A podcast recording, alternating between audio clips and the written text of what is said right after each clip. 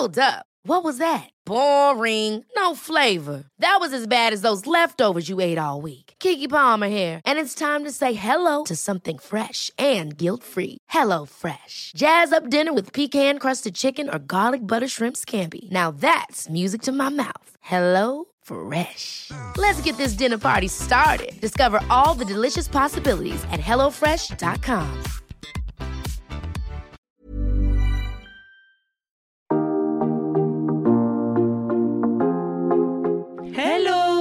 Bienvenue dans le podcast Intention. Mais en fait, on parle de quoi dans ce podcast?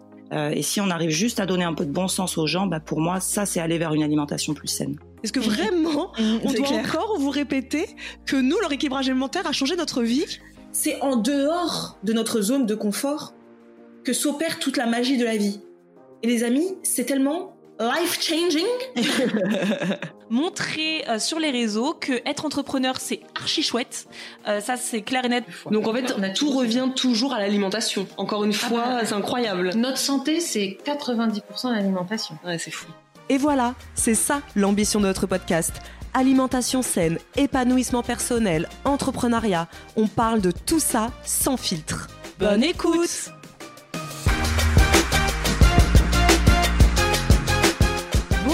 et bienvenue dans un nouvel épisode. Coucou, au plaisir de vous retrouver. Ça fait trop plaisir. Tous les, toutes les semaines maintenant. Ah ouais. Attention. Bon, c'est un petit rendez-vous là euh, de la semaine. Alors bien évidemment là on, fait- on est toutes les deux parce que voilà on se retrouve. En plus maintenant ah, Marisa vit euh, euh, à côté euh, vraiment à 10 minutes. On vit à 10 minutes Oui. l'une de l'autre maintenant. Trop Mais chouette. Au fur et à mesure il y aura des invités parce qu'on a beaucoup de choses euh, qu'on a envie de partager et qu'on a envie de faire découvrir. Par exemple des personnes qu'on a découvert récemment, qu'on a envie de de leur donner la parole sur le podcast, euh, aller plus loin parce qu'on n'est pas expert en tout, pas du tout, Mm. loin de là. Pas du nous, tout. quand on parle toutes les deux, c'est souvent pour parler de nos expériences à nous, Des des réflexions. réflexions qu'on se donne, sachant qu'en plus très souvent, les réflexions, c'est évident que vous aussi, vous avez et du coup, parfois on a l'impression que quand on est, on est seul à avoir une réflexion et que personne ne pense pareil que nous. Et c'est quand on écoute parfois des épisodes de podcast qu'on se peut se dire Mm. ah mais je suis pas la seule à penser Mm, ça. mm. Donc nous c'est plus voilà le côté euh, nos petites réflexions dont aujourd'hui Marisa. C'est ça, parce qu'en fait, si vous l'avez compris, parce que vous avez été très très très très très très très très très nombreuses à nous faire un retour sur notre premier épisode de podcast de 2022, Mhm. sur justement ce bilan de la digital detox et euh, et vous avez, je pense, vous avez compris notre envie pour 2022, c'est vraiment de ce retour à la vraie vie. Mm. Je pense qu'intention, si demain il devait avoir une nouvelle euh, baseline, tu Mm. sais, euh, un nouveau, euh, je sais pas, sous-titre Mm. ou ce serait quelque chose de l'apologie de la vraie vie, quoi. Peut-être quelque chose comme ça parce que je crois qu'on est arrivé à une saturation de ce jeu des réseaux sociaux. euh, un jeu très insidieux qui arrive à faire avoir des comportements très particuliers, euh, que ce soit nous en tant qu'acteurs des réseaux sociaux, donc euh, la partie euh, influenceur comme on va dire, que ce soit les nous aussi de l'autre côté des réseaux sociaux, la partie spectateur. Mm. Et euh, donc, les deux derniers épisodes de podcast vous montrent un peu nos réflexions sur ce sujet, sur le côté on veut plus utiliser le mot healthy. On, on a pris aussi le- la réflexion de quel entrepreneur on veut être, quelle femme on veut être, etc. Et je pense que ça peut être important aussi pour vous. Je pense qu'on sera obligé d'y aller à cette, euh, dans cette direction, de s'éloigner un petit peu de ce monde virtuel, même si bon, à cause de c'est Mark Zuckerberg non qui veut maintenant faire méta le Bah, truc quoi, ça, déjà fait, ouais. oui c'est Mm, déjà mm. fait donc euh, le truc virtuel ça c'est complètement euh, pour moi hallucinatoire quoi ça Mm. c'est nous on va essayer de prôner en tout cas ce retour à la vraie vie et en fait cet épisode de podcast il m'est apparu dans la voiture euh, puisque ce week-end j'ai déménagé Euh, je suis venue vivre à côté de chez Isadora euh, et Mathieu et de mes parents, du coup, maintenant. Euh, et j'écoutais pendant l'heure de, de trajet de mon ancienne maison à ma nouvelle maison un épisode de podcast qui s'appelle Méta de choc. Un podcast qui s'appelle Méta de choc, qui en fait c'est tout simplement une abonnée Instagram qui a partagé en story notre épisode de podcast dans, enfin c'était toute une série de les- mes podcasts du moment. Mm. Donc il y avait en nous en premier et en deuxième il y avait méta de choc parce que oui moi si vous me taguez sur une story en général je vais regarder vos autres stories. Je continue, je, je suis en fait moi je suis curieuse donc euh, euh, je regarde un peu le reste et j'ai vu en deuxième position méta de choc. Je fais je ne connais pas. Euh, et je suis allée écouter ça sur le coaching. C'était donc un épisode de podcast sur le coaching, les dérives du coaching. Et ensuite, j'ai regardé qu'ils ont aussi tout plein d'épisodes sur la parentalité positive et ses dérives, euh, la sexualité. euh, j'ai vu quoi d'autre Euh, J'ai vu pas mal de trucs un, un peu intéressants. Et là, dans la voiture, j'écoutais cet épisode sur le coaching qui est juste que je vous conseille, on vous mettra dans les notes, mais qui est incroyable. Si vous connaissez un petit peu cet univers du coaching, Les codes. les codes de l'univers du coaching et que et que ça vous parfois ça vous chamboule, ça vous pose question. Et bien cet épisode, moi, il a exactement, je me suis dit enfin quelqu'un qui pense comme moi. C'est-à-dire que moi tout ce que je pense depuis toutes ces années sur le coaching, j'ai quelqu'un qui qui quoi qui détricote un petit Ouais. peu tous leurs mécanismes Mm. et ça mais je me suis dit non, il faut qu'on parle d'un sujet là sur euh, le- en podcast, il faut qu'on parle de ces choses dont on ne vous parle jamais. Mm. Ces choses que l'on vous cache. Parce qu'Idora et moi, on a des discussions au quotidien. Mm. euh, dont on vous parle pas parce que vous savez nous on est euh, alimentation bien-être entrepreneuriat et il y a des choses dont on vous parle pas mais on a des avis donc euh, voilà on a dit qu'on allait parler de ça aujourd'hui avec vous de coaching de ces choses dont on parle pas donc le coaching la parentalité positive Mhm. bienveillante La spiritualité. la spiritualité, toutes ces choses, comme d'habitude, on va vous parler sans filtre, puisque nous avons été, nous avons été aussi, Mm. euh, comment dire, appâtés par Ouais. certains Entre guillemets, j'irais même victime. victimes. à un moment ouais. donné Oui, où euh, oui. on était plus euh, vulnérable. Mm. En fait, les choses dont on va vous parler là, en effet, ces choses, parfois, vous nous posez des questions. Vous nous dites, les filles, est-ce que vous pouvez parler de maternité? Les Mm. filles, est-ce que vous pouvez parler d'entrepreneuriat? Et donc, généralement, on le fait et on va parler de façon plutôt, euh, bah, depuis ces dernières années, plutôt. Alors, je n'allais pas dire lisse parce qu'on ne parle jamais de façon lisse, mais les choses Factuelles. factuelles. Mais surtout que la, maternité, la vérité, c'est qu'on n'en parle pas. On en Très parle peu. Très, peu parce que c'est pas notre sujet déjà de base Oui. euh, dans l'entrepreneuriat. euh, Sur les réseaux sociaux, en règle dont- générale. Et parce que il faut imaginer que notre cerveau, il est en ébullition. Mais on va vous le dire, on va vous expliquer pourquoi on n'en parlait pas. Parce qu'en fait, on savait même pas où est-ce qu'on en était, où est-ce qu'on oui. met, dans Ouais. quel truc on se situe. On va vous en parler. La première chose, coaching, la première la chose dont première on va chose. parler, Pareil, aussi, on Marza dit, on vous a jamais parlé. Oui. vous voyez des choses parfois sur les réseaux. Je vais vous dire, par exemple, j'ai acheté un coaching. J'en ai parlé, moi, sur mon compte Instagram à l'époque, quand j'étais Oui. seule. Mais après, ça a été silence radio. J'en ai plus jamais parlé. oui. J'ai Et fait ça, juste et ça, c'est mauvais signe. Ouais. J'ai fait juste une story. On m'a demandé plusieurs fois, Isadora, est-ce que tu peux nous dire ce que t'as- ça t'a apporté ce coaching? Rapidement, euh, j'ai dit rapidement, non, c'était pas très intéressant, mais c'est tout.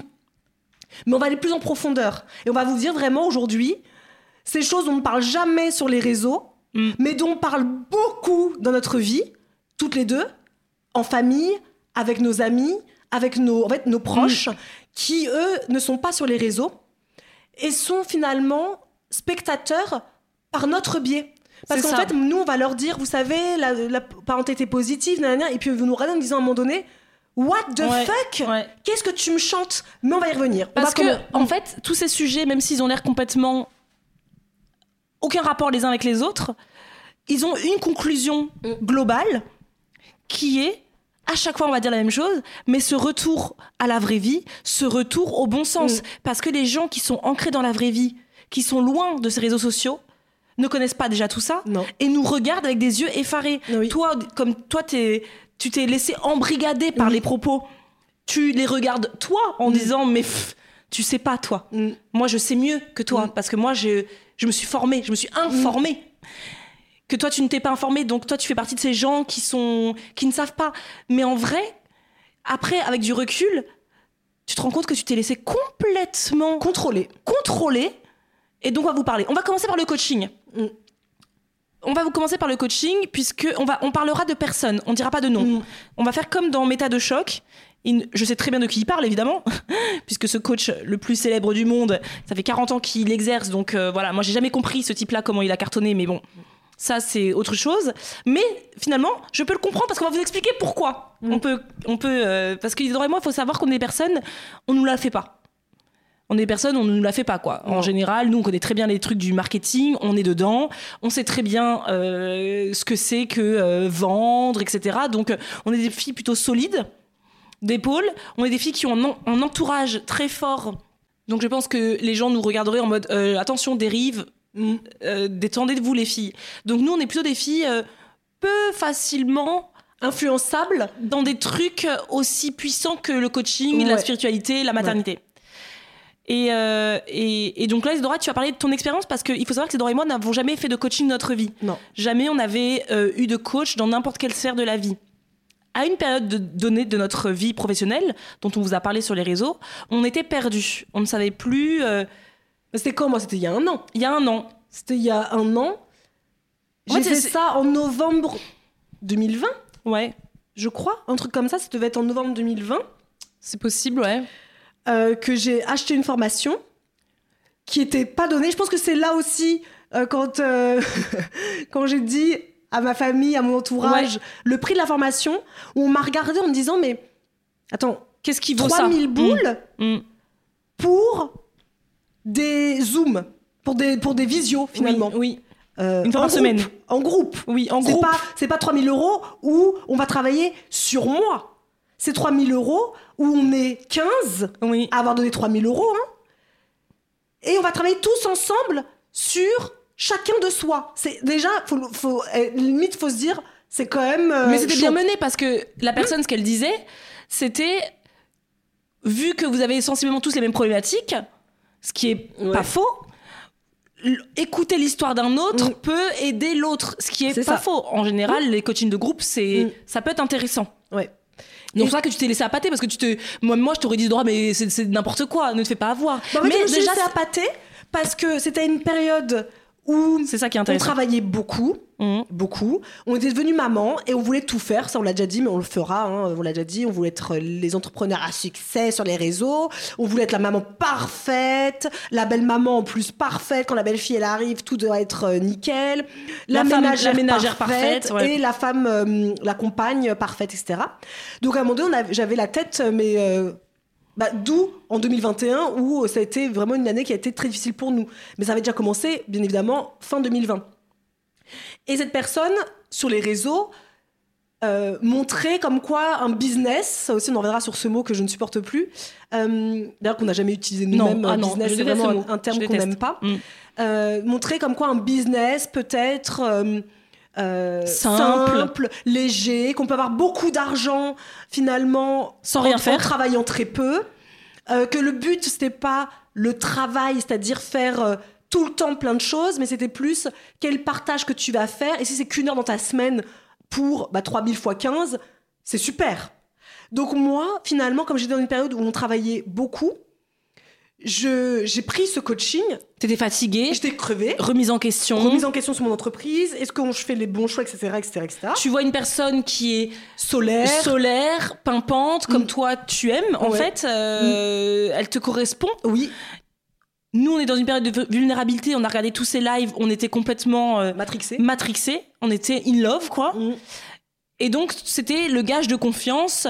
Elle, elle a une vie tellement parfaite, puisque ces personnes-là, il faut savoir qu'elles ra- ra- rarement euh, montrent leur euh, point un peu de, de, de vulnérabilité à Mm. elles, ces Mm. personnes.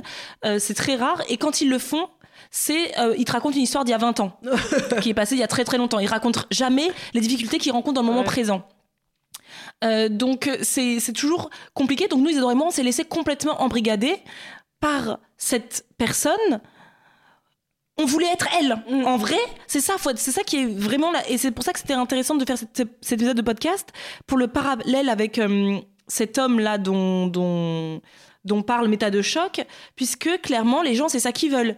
Les gens ne veulent pas forcément. En fait, si toi tu, tu crois que t'es parti parce que tu veux changer ta vie, mais en- au fond de, de soi, c'est je veux être cette personne. Mm, mm.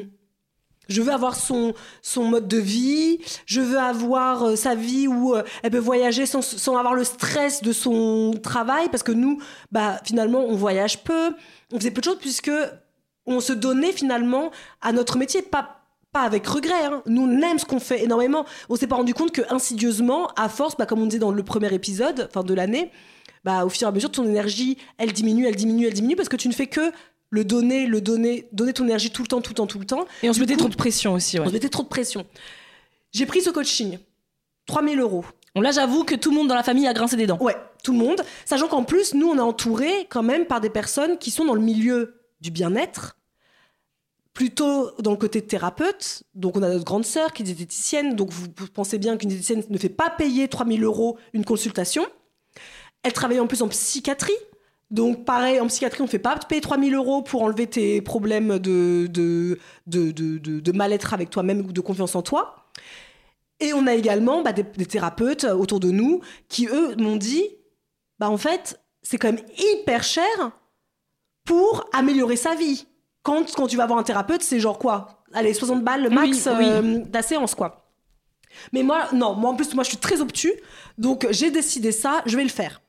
Et Je sachant que quand tu es dans cette phase de vulnérabilité, on n'oublie pas que la personne, c'est comme, c'est comme, je, bon, je je vais trop loin en disant le mot secte, mais tu sais, c'est ce genre de dérive. C'est que toi, quand tu y es dans ce Mm. moment-là, tu ne veux pas que les autres autour Non. de toi te disent quelque chose, te mettent face à la réalité. Tu es dans ton truc. J'ai dans mon truc. Et moi, j'y croyais avec toi, puisque oui. on est dans ce truc. Moi, j'ai pas payé, mais j'y croyais avec toi parce que on est dans ce truc des réseaux sociaux, ça se fait. Oui. Euh, pourquoi Après tout, c'est vrai que euh, on vous entendez l'abondance, euh, l'argent ça s'attire. euh, euh, en soi, on peut pourquoi ne pas euh, demander 3000 euros? Il y aura toujours quelqu'un qui pourra les acheter. Enfin, t'entends tous ces trucs-là au quotidien, t'y crois. Ouais. Et tu te, tu te poserais même des questions. Pourquoi moi, finalement, je devrais pas faire des coachings aussi si chers. Elle a raison. Ouais. Mais t'es à fond dedans. T'es à fond dedans. Ouais. Pour tout dire, ça n'a duré que l'histoire de, je pense, deux séances. Ah, déjà, la première séance, ouais, la première séance, tu m'avais appelé, j'étais contente. J'étais- contente. Ouais. Euh, la première séance, j'y ai cru, même si, même Mathieu, qui était euh, avec nous juste avant qu'on fasse l'épisode, était mort de rire, parce que lui, euh, les jours de ses, de ses visios, il était à la maison. Donc il m'entendait parler, et il entendait ces personnes parler. Et à chaque fois, il me disait, mais attends, Mm. c'était deux heures de néant. Ouais. Parce qu'il entendait, il était dans le canapé, lui, allongé dans le canapé, et euh, il m'écoutait. Et, euh, et très vite, moi, je me suis dit, mais c'est quoi ce délire? Parce qu'il faut imaginer, et c'est souvent comme ça dans les coachings, moi je le vois beaucoup comme ça, c'est, t'as payé tes 3000 balles, on est 15 autour d'une table, la coach te pose une question, ce que Mathieu me résumait tout à l'heure, elle te posait une question, je sais pas, comment ça va aujourd'hui? Chacun va parler pendant, je sais pas, 15-20 minutes de comment il se sent dans son travail. Et bah, au bout de deux heures, bah, la séance est terminée. Et puis, on donne un petit exercice à faire à la fin. Un petit exercice pour. Pour la semaine prochaine, vous faites euh, tel exercice, je sais pas, moi, respirer euh, tous les matins. Et puis, on se revoit la, la semaine d'après. Et puis. euh, alors, comment s'est passé le fait de respirer tous les matins? Chacun y va de son truc. Et moi, très vite, on est deux, en vrai. On est deux dans cette formation. Il faudra qu'on l'interviewe, je pense. hein, parce que est- en plus, elle Ah. trop drôle. Parce qu'elle est trop elle, drôle. Elle est très très drôle. Très vite, on était un peu toutes les deux dans le même délire de se dire Mais attends, c'est pas un peu bullshit tout ça Et très vite, on s'envoyait des textos, des messages, on s'est appelés. On est resté une fois trois heures au téléphone ensemble. Mais elle, elle était plus loin que moi, puisque tellement elle a trouvé ça bullshit qu'elle a demandé un remboursement. Mm. Elle, elle a demandé, elle m'a dit Vas-y, fais-le toi aussi. Moi, j'ai pas osé Ouais. demander, donc euh, bon. Bref, donc moi j'ai pas fini, hein. j'ai jamais fini ce coaching, hein. Ouais. j'ai jamais fini. J'ai dû faire, je sais pas, 5-6 séances et le reste a duré 3 mois, j'ai dû faire un mois et demi.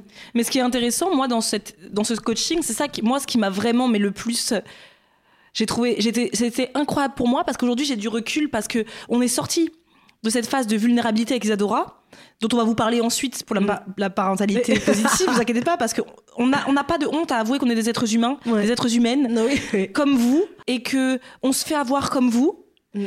mais que nous, Isadora et moi, on croit fortement à, hum, au bon sens, à l'humanité, aux gens bons, vous voyez, aux gens qui, qui ont sincèrement, qui veulent du bien. Mm. Parce que moi, d'aujourd'hui, dans ces trucs de coaching, de business dont on parle, on ne parle que d'argent. Mm. Le but aujourd'hui, quand on vend des trucs, c'est de vendre pour gagner de l'argent, de vendre pour vous faire croire que vous allez perdre du poids, vendre pour vous faire croire que euh, vous allez garder votre conjoint jusqu'à la fin de votre, votre, de votre vie, euh, vendre pour que vous attiriez à vous votre prochain conjoint. Enfin, où est l'humain? En fait, derrière tout ça, il n'y a plus d'humain. Et ça, c'est vraiment, je pense, vraiment un biais des réseaux sociaux, euh, vraiment ce que je vois. Mais moi, ce qui m'a vraiment le plus intrigué, c'est que toi, tu t'es très vite rendu compte que c'était du bullshit. Mm. Parce que finalement, la personne, elle, se, elle venait, quand elle arrivait pas en retard, Mm. elle venait en pyjama à peu près, elle prenait son café, elle vous écoutait parler, elle vous disait pas trois mots, et puis c'était fini. Mais moi, ce qui m'a hyper impressionné, c'est les gens autour, Ça, c'est fascinant. c'était hyper fascinant, qui, eux, ne buvaient toutes les paroles, pourtant moindres paroles, si peu de paroles, de cette personne, mais ils la portaient au nu. Mm. Parce que pour eux, c'est des personnes qui étaient, qui voulaient être entrepreneurs, c'est des personnes qui, globalement, ne l'étaient pas encore. Non. C'est globalement des personnes qui ont demandé à leurs parents de payer pour eux Mhm. ou qui ont trouvé de l'argent d'une façon ou d'une autre. En tout cas, ils n'avaient pas les fonds. Mhm. Donc, comme c'est pas leur argent à eux propre, bon, en soi, c'était pas non plus très très grave de, de faire euh, ce type de coaching parce que quand tu mettais 3000 euros toi, enfin. Bah, tu t'espères quand même avoir Un retour sur investissement. un retour sur investissement. Ça, c'est des gens, souvent, tu me faisais comprendre que c'est des gens qui, majoritairement, n'ont pas payé eux-mêmes. Mm. Ils ont trouvé papa, maman, etc. Et c'est des gens qui voulaient se lancer et comme par hasard, tous voulaient être coach. Et c'est ça qui me tue parce que dans l'épisode de podcast Méta de choc, il disait, le mec, que dans ce séminaire de ce mec-là, euh, américain, où ils étaient plus de 10 000 personnes dans le... Dans le dans cet amphithéâtre, enfin ce stade, quoi. Il disait ce qui est incroyable, c'est que tous ces gens voulaient devenir coach aussi.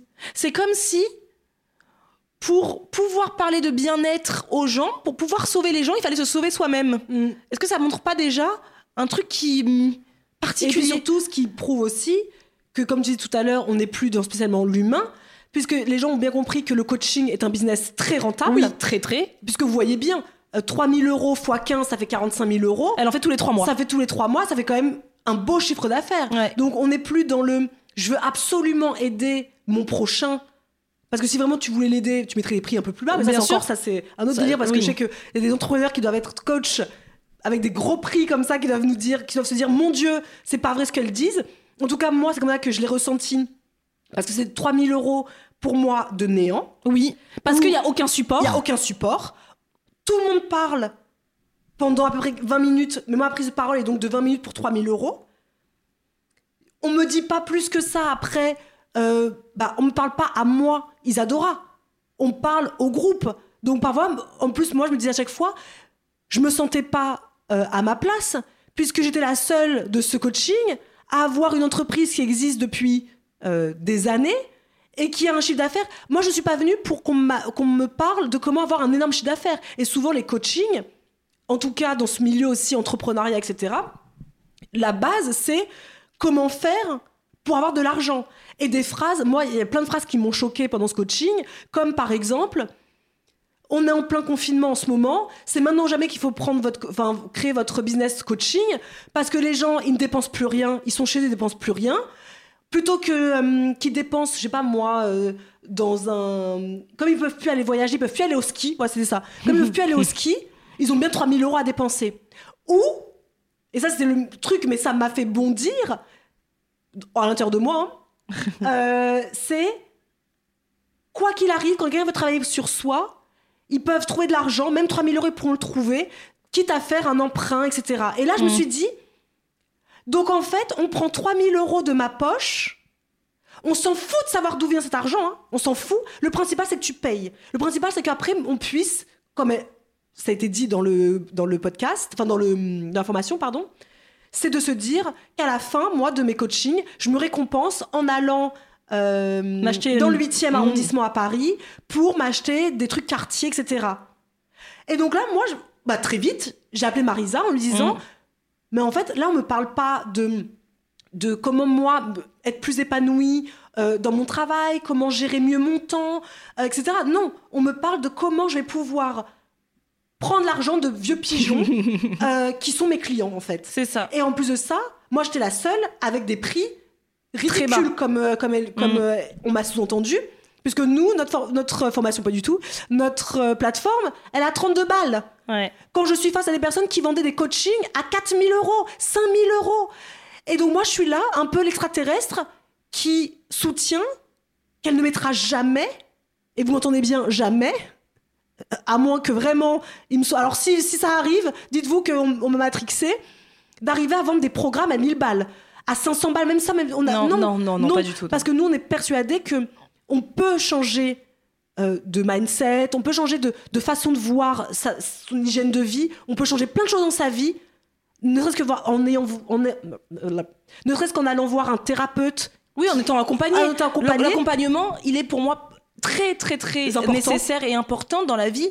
On, on peut rarement réussir seul, on peut rarement. Euh, Il y a des prises de conscience qui se font en En communiquant en avec un communiquant avec quelqu'un. Donc moi, l'accompagnement, il est nécessaire dans la vie. Je trouve ça top, hein, les accompagnants. Et il y en a de très très bons.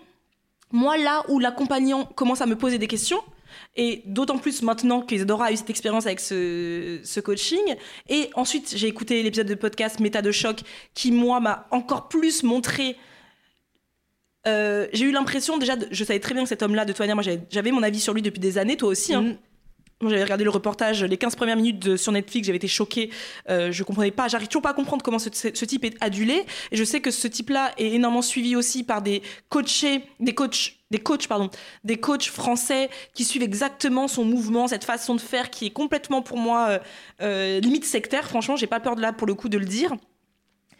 Là où, où le, l'intervenant, le coach devient problématique pour moi, c'est quand derrière, il y a une sorte d'idolâtrie Mm.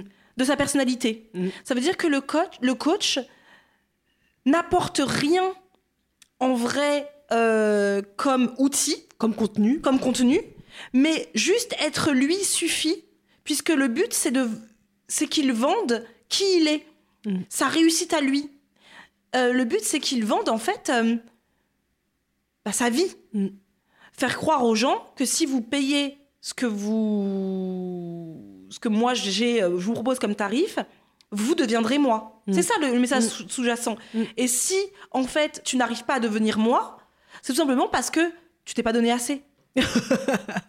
Et donc, tu as encore besoin du chemin pour travailler. Donc, je te refais un autre coaching. Parce que moi, ce qui m'impressionne, et ça, c'est un truc qui me rend ouf, à chaque fois dans tous ces coachings que je vois sur les réseaux, c'est de me rendre compte qu'à chaque fois que ces coachs font des lives sur Instagram, puisque leur, vu que c'est des gens en général qui n'ont pas envie de travailler, font des lives, c'est plus facile que faire des vidéos YouTube, etc., écrire des articles, montrer plus que ça. Donc faire des lives sur Instagram, c'est le bon filon pour un coach. En général, ils font des lives sur Instagram, euh, puisque voilà, ils posent la caméra, ils font leur blabla, euh, où ils ne parlent souvent que d'eux, Mm. parce que eux, ils savent tout faire. eux, ils ont la clé du bonheur. Mm. Eux, ils ont la clé du bonheur, de la réussite, Ils sont pas comme de l'abondance. de nos 34 ans, à cheminer encore Voilà. jusqu'à la fin de ma vie, quoi. Ils cheminent plus. Non. Ils sont trouvés. Ils peuvent même mourir immédiatement parce que là, ils, ils cheminent plus eux. Donc, comme les gens aujourd'hui, ils ont cette impression qu'il faut cette clé. Il y a quelqu'un qui la détient.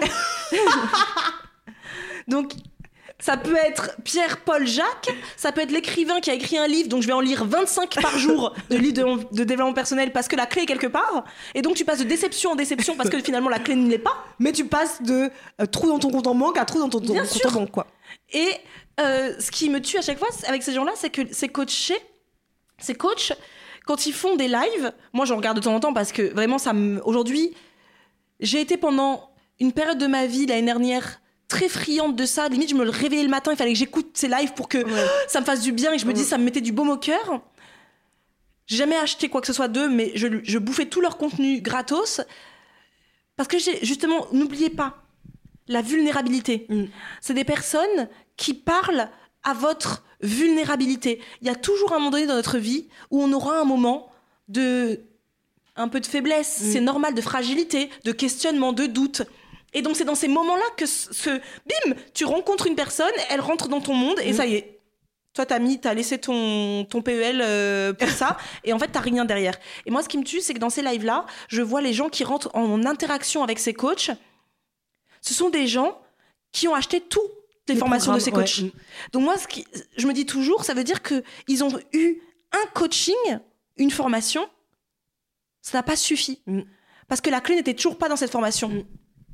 Donc, moi, je me dis, évidemment, l'ac- l'accompagnement, c'est nécessaire, j'y crois à fond. C'est vraiment quelque chose qui est... euh, même- moi- Moi-même, hein, et même toi, Isidora, si t'étais pas accompagné, si t'avais pas vu d'hypnothérapeute à l'époque, si t'avais pas vu d'acupuncteur, Ah ben non. Voilà. J'ai eu besoin. Moi, j'ai eu besoin. J'ai besoin de l'accompagnement et bien évidemment qu'il est nécessaire. mais faites attention juste... Mais peut-être que c'est ça aussi le problème, c'est qu'aujourd'hui le coaching, qu'il soit entrepreneurial ou bien-être, est un business. Oui. Tout le monde utilise ce terme-là. C'est devenu un business. Oui. Le, le naturopathe, la naturopathe, euh, le psychiatre que, qui- que tu vois, lui, il ne se permet pas de dire 33 000 euros une consultation. Oui. Donc Sauf lui, pas... maintenant la, naturopathie, maintenant c'est en vogue aussi. Oui, donc, vrai. euh, oui. Bah, ça aussi. Bon, Oui. bon. Euh, mais ça, c'est un autre sujet.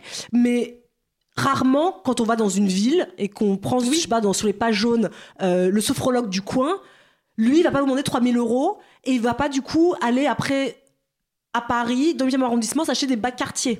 Pour vous remercier. féliciter. voilà. Non, parce que son, son truc, ça coûte 60 balles, remboursé parfois par la Sécu ou pas. Euh, et déjà, ça nous paraît déjà énorme, 60 Oui, euros, hein, ouais. pour aller voir un sophrologue. hein. Ouais. Moi, j'en dépensé de l'argent. Hein, euh, pour je suis partie voir un hypnothérapeute il y a bah, le mois dernier. Oui. 90 balles. Je veux 90, dire, c'est cher voilà. quand même. Donc, c'est pas donné, c'est pas remboursé, mais c'est déjà pas, pas donné. C'est pas 3000 euros. Mais c'est pas 3000 euros.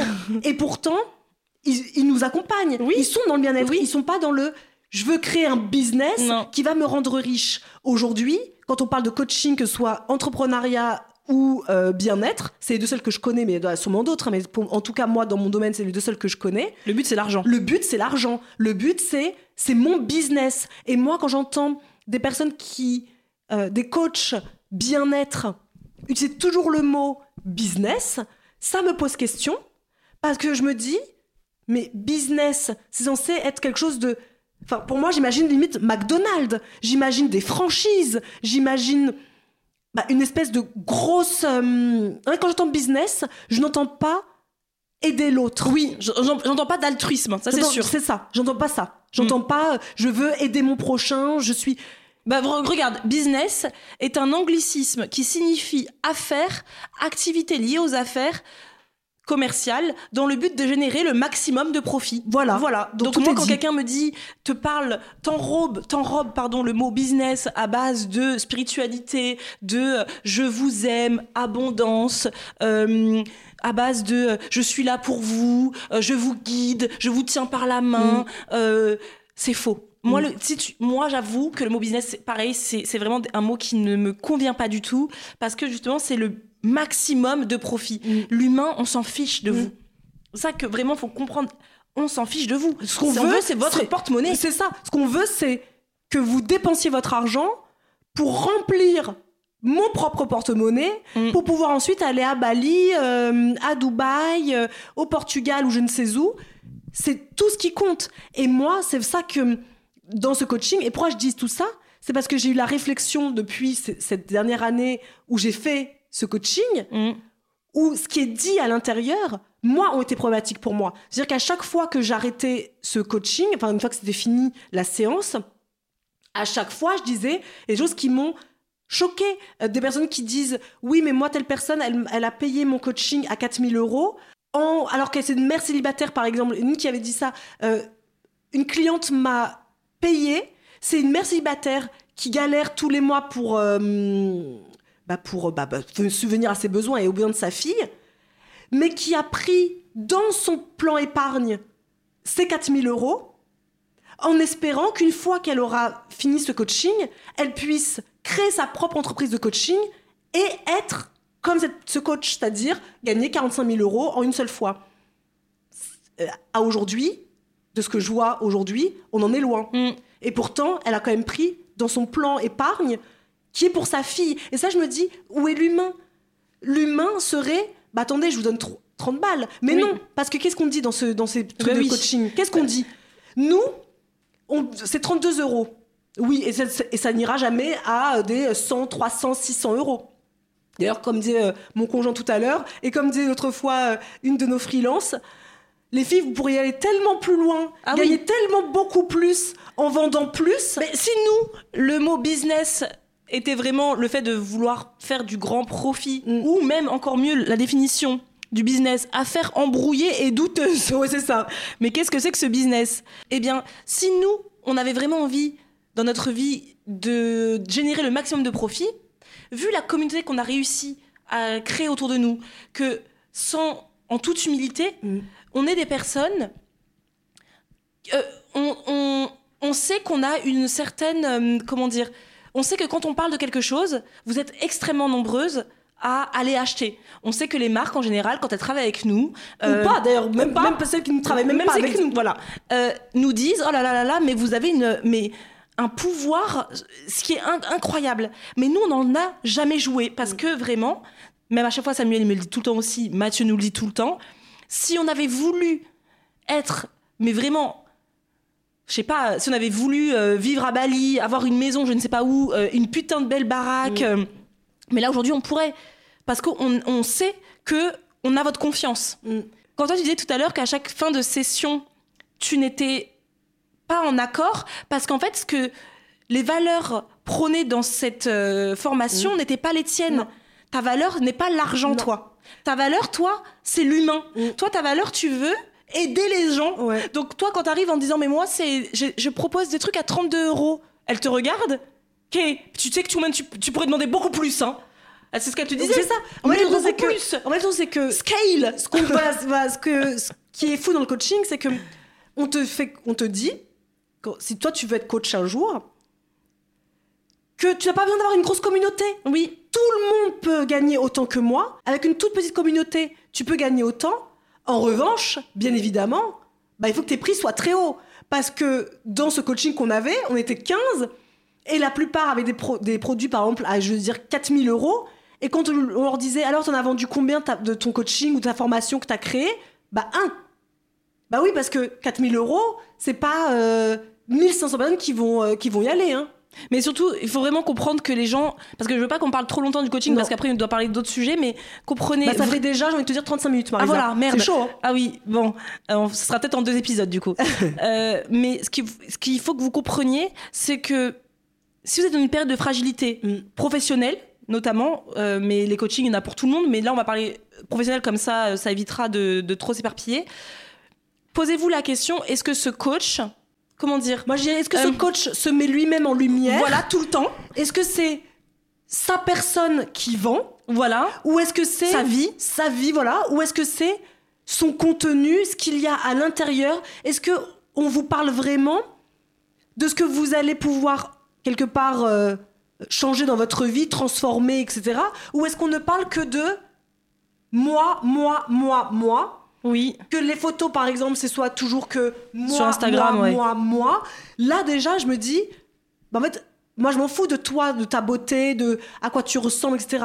Ce que je veux, c'est que tu m'aides, que tu m'accompagnes. Moi, quand je vais voir mon hypnothérapeute, je vais te dire qu'elle soit bien habillée ou quoi, c'est chouette. Mais moi, ce que je veux, c'est que elle travaille sur moi. Oui. Je veux pas, je veux pas qu'elle soit avec ses montres quartier ou je ne sais pas, je m'en fous. C'est ça. Moi, je pense qu'il faut vraiment que vous regardiez si la, la personne, euh, elle est son centre de son propre monde. La meuf, elle est ou le mec, peu importe, ils sont très nombrilistes. S'ils sont très, de très bons orateurs, en général, c'est Oui. des très très bons orateurs. Donc méfiez-vous des très très bons orateurs. Méfiez-vous de nous. Bah, euh, J'allais dire, on est l'opposé des beaux orateurs. Oui, c'est vrai qu'on parle vite, on parle. on parle euh, vite, on fait des E, Oui. euh, on va dans On tous les sens. on va dans tous les sens. Oui, c'est vrai qu'on n'est pas très. Nous, ouais. on, on fait une conversation. Oui. Donc bref, le coaching, il fallait qu'on vous parle de ça parce qu'il fallait qu'on quand même qu'on fasse ce, ce bilan après qu'Isadora ait fait euh, cette euh, plutôt après qu'Isadora a fait d'ailleurs c'est Ouais. plus français après qu'Isadora a fait cette euh, cette formation peut-être qu'on vous en dira plus mais c'était incroyable ça franchement c'était vraiment une bonne expérience Ouais, c'est une bonne expérience. Ça fait longtemps que je voulais en parler, mais je pense qu'il faut, comme pour tout, moi j'aime bien avoir le recul Oui. après. Et quand tu as le recul et que tu vois après tout ce qui se passe sur les réseaux, parce que les coachings, de façon, c'est l'Eldorado, hein, Oui. c'est devenu Bah, bien sûr. depuis quelques années. Euh, si tu veux faire le max de fric, tu, tu, tu deviens coach. Mais en fait, on vous fait croire que vous pourrez être coach vous aussi, même si tu as deux abonnés. Mm. Mais je peux vous assurer que non. Isadora, les 15 personnes, les 14 personnes avec qui tu étais, étaient en galère totale, n'avaient pas Tout- de clients. Ouais. Ok. Et c'était Voilà. euh, à savoir, parce qu'on le voit pas hein, quand on les suit sur les réseaux, on pense bien, quand je les voyais, que ils gagnaient bien leur vie, qu'ils vendaient toute l'information. Mais à chaque fois qu'on me demandait alors comment combien t'as vendu ce mois-ci, combien d'un c'était soit un, soit en larmes zéro. Bah oui. Non, Donc non. bon, Il faut euh, travailler. Le travail. La seule personne qui a gagné dedans, c'est pas le coaché, c'est la coach. Ah oui. La seule personne qui a gagné, Oui. c'est ça. Mais on- peut-être qu'on fera un autre épisode aussi sur ce culte de la personnalité parce que ce qui était vraiment très intéressant, mais je veux pas en parler trop longtemps, mais c'est quoi ça peut être un épisode de deux heures qu'est-ce qu'on s'en fiche en soi. Si on s'en Non, heures. mais je pense Non, que, ce moi, serait ce qui est quand même intéressant, de prendre quelqu'un, tu vois, par exemple, euh, justement, la personne avec qui j'étais euh, dans le coaching. Oui. Ce serait intéressant de prendre quelqu'un qui a déjà fait des coachings comme nous Oui. et qui en parle aussi. Oui, ouais. Parce que moi, ce qui m'a vraiment impressionné dans ce, justement, dans cette, ce culte de la personnalité, Mhm. c'était vraiment, moi, moi, j'étais vraiment, mais c'était époustouflé de ce génie, finalement. C'est que, tenez-vous bien, attachez vos ceintures. Parce que les gens ont payé 3000 Ah boules. oui, non, mais ça, c'est le meilleur. C'est le meilleur chose que tu vas dire. Les gens ont payé 3000 boules. Ils étaient tellement en pamoison devant cette personne que c'était à base de bouquets de fleurs qu'elle recevait. Alors ça, Mm. moi, j'étais sidérée Mm. parce qu'elle était tellement exceptionnelle. Les gens, mais je me souviens qu'il y en avait une qui avait pleuré. Ouais. Euh, J'y étais pas, mais Isidora me racontait tout. Ouais. Donc ils étaient en mode bouquet de fleurs et bon, Isidora va raconter qu'est-ce qui se passe à la fin, à la fin du coaching. coaching? Et ça, c'est le plus merveilleux. Et c'est là où le, le voit, tu vois vraiment le, la, la, la, le côté vicieux. Oui, c'est Mm. ça. À la fin du coaching, on reçoit un mail. De l'assistante, hein, Mm. pas de la personne, pas du coach. Bien évidemment, le coach ne travaille pas, puisque le coach, son but, c'est de montrer à quel point je peux gagner de l'argent en faisant le moins d'efforts possible. C'est ça qu'on veut nous véhiculer. Dans un monde, de toute façon, où euh, on bannit tellement le travail Oui. qu'on en fait plutôt que dire euh, bah on travaille et on aime son travail dire que on, On se lève le matin ouais. on trouve que notre travail il est chouette Mhm. et ben on préfère dire bah nous on travaille pas on va gagner plein d'argent mais pour ça il faut être un petit peu un petit peu quand même malhonnête un petit peu jouer avec la sensibilité des gens parce que sinon non dans la vie je suis désolée l'argent ça tombe pas du ciel même si on vous fait croire que l'abondance tu vas y penser très fort et tout l'argent va tomber du plafond ça va pas encore arriver non, bon. mais c'est vrai que de dire le travail, il est hyper dévalorisé aujourd'hui parce qu'on dit aux gens que maintenant c'est mieux de ne pas travailler et euh, mais de gagner plein d'argent plutôt que dire aux gens plutôt. Est-ce que ce serait pas l'occasion de trouver ce qui te convient, Mm. ce qui te parle à Mm. toi, plutôt que d'essayer de juste. En fait, moi, c'est- le côté argent Ouais, le côté argent, ouais. Alors que nous, dans un mood, en ce moment, en France, on fera un épisode de podcast bien plus tard dans l'année. On est plutôt dans un monde, dans un mood de se dire, peut-être travailler un peu moins pour profiter de nos vies de famille, de, de la vie.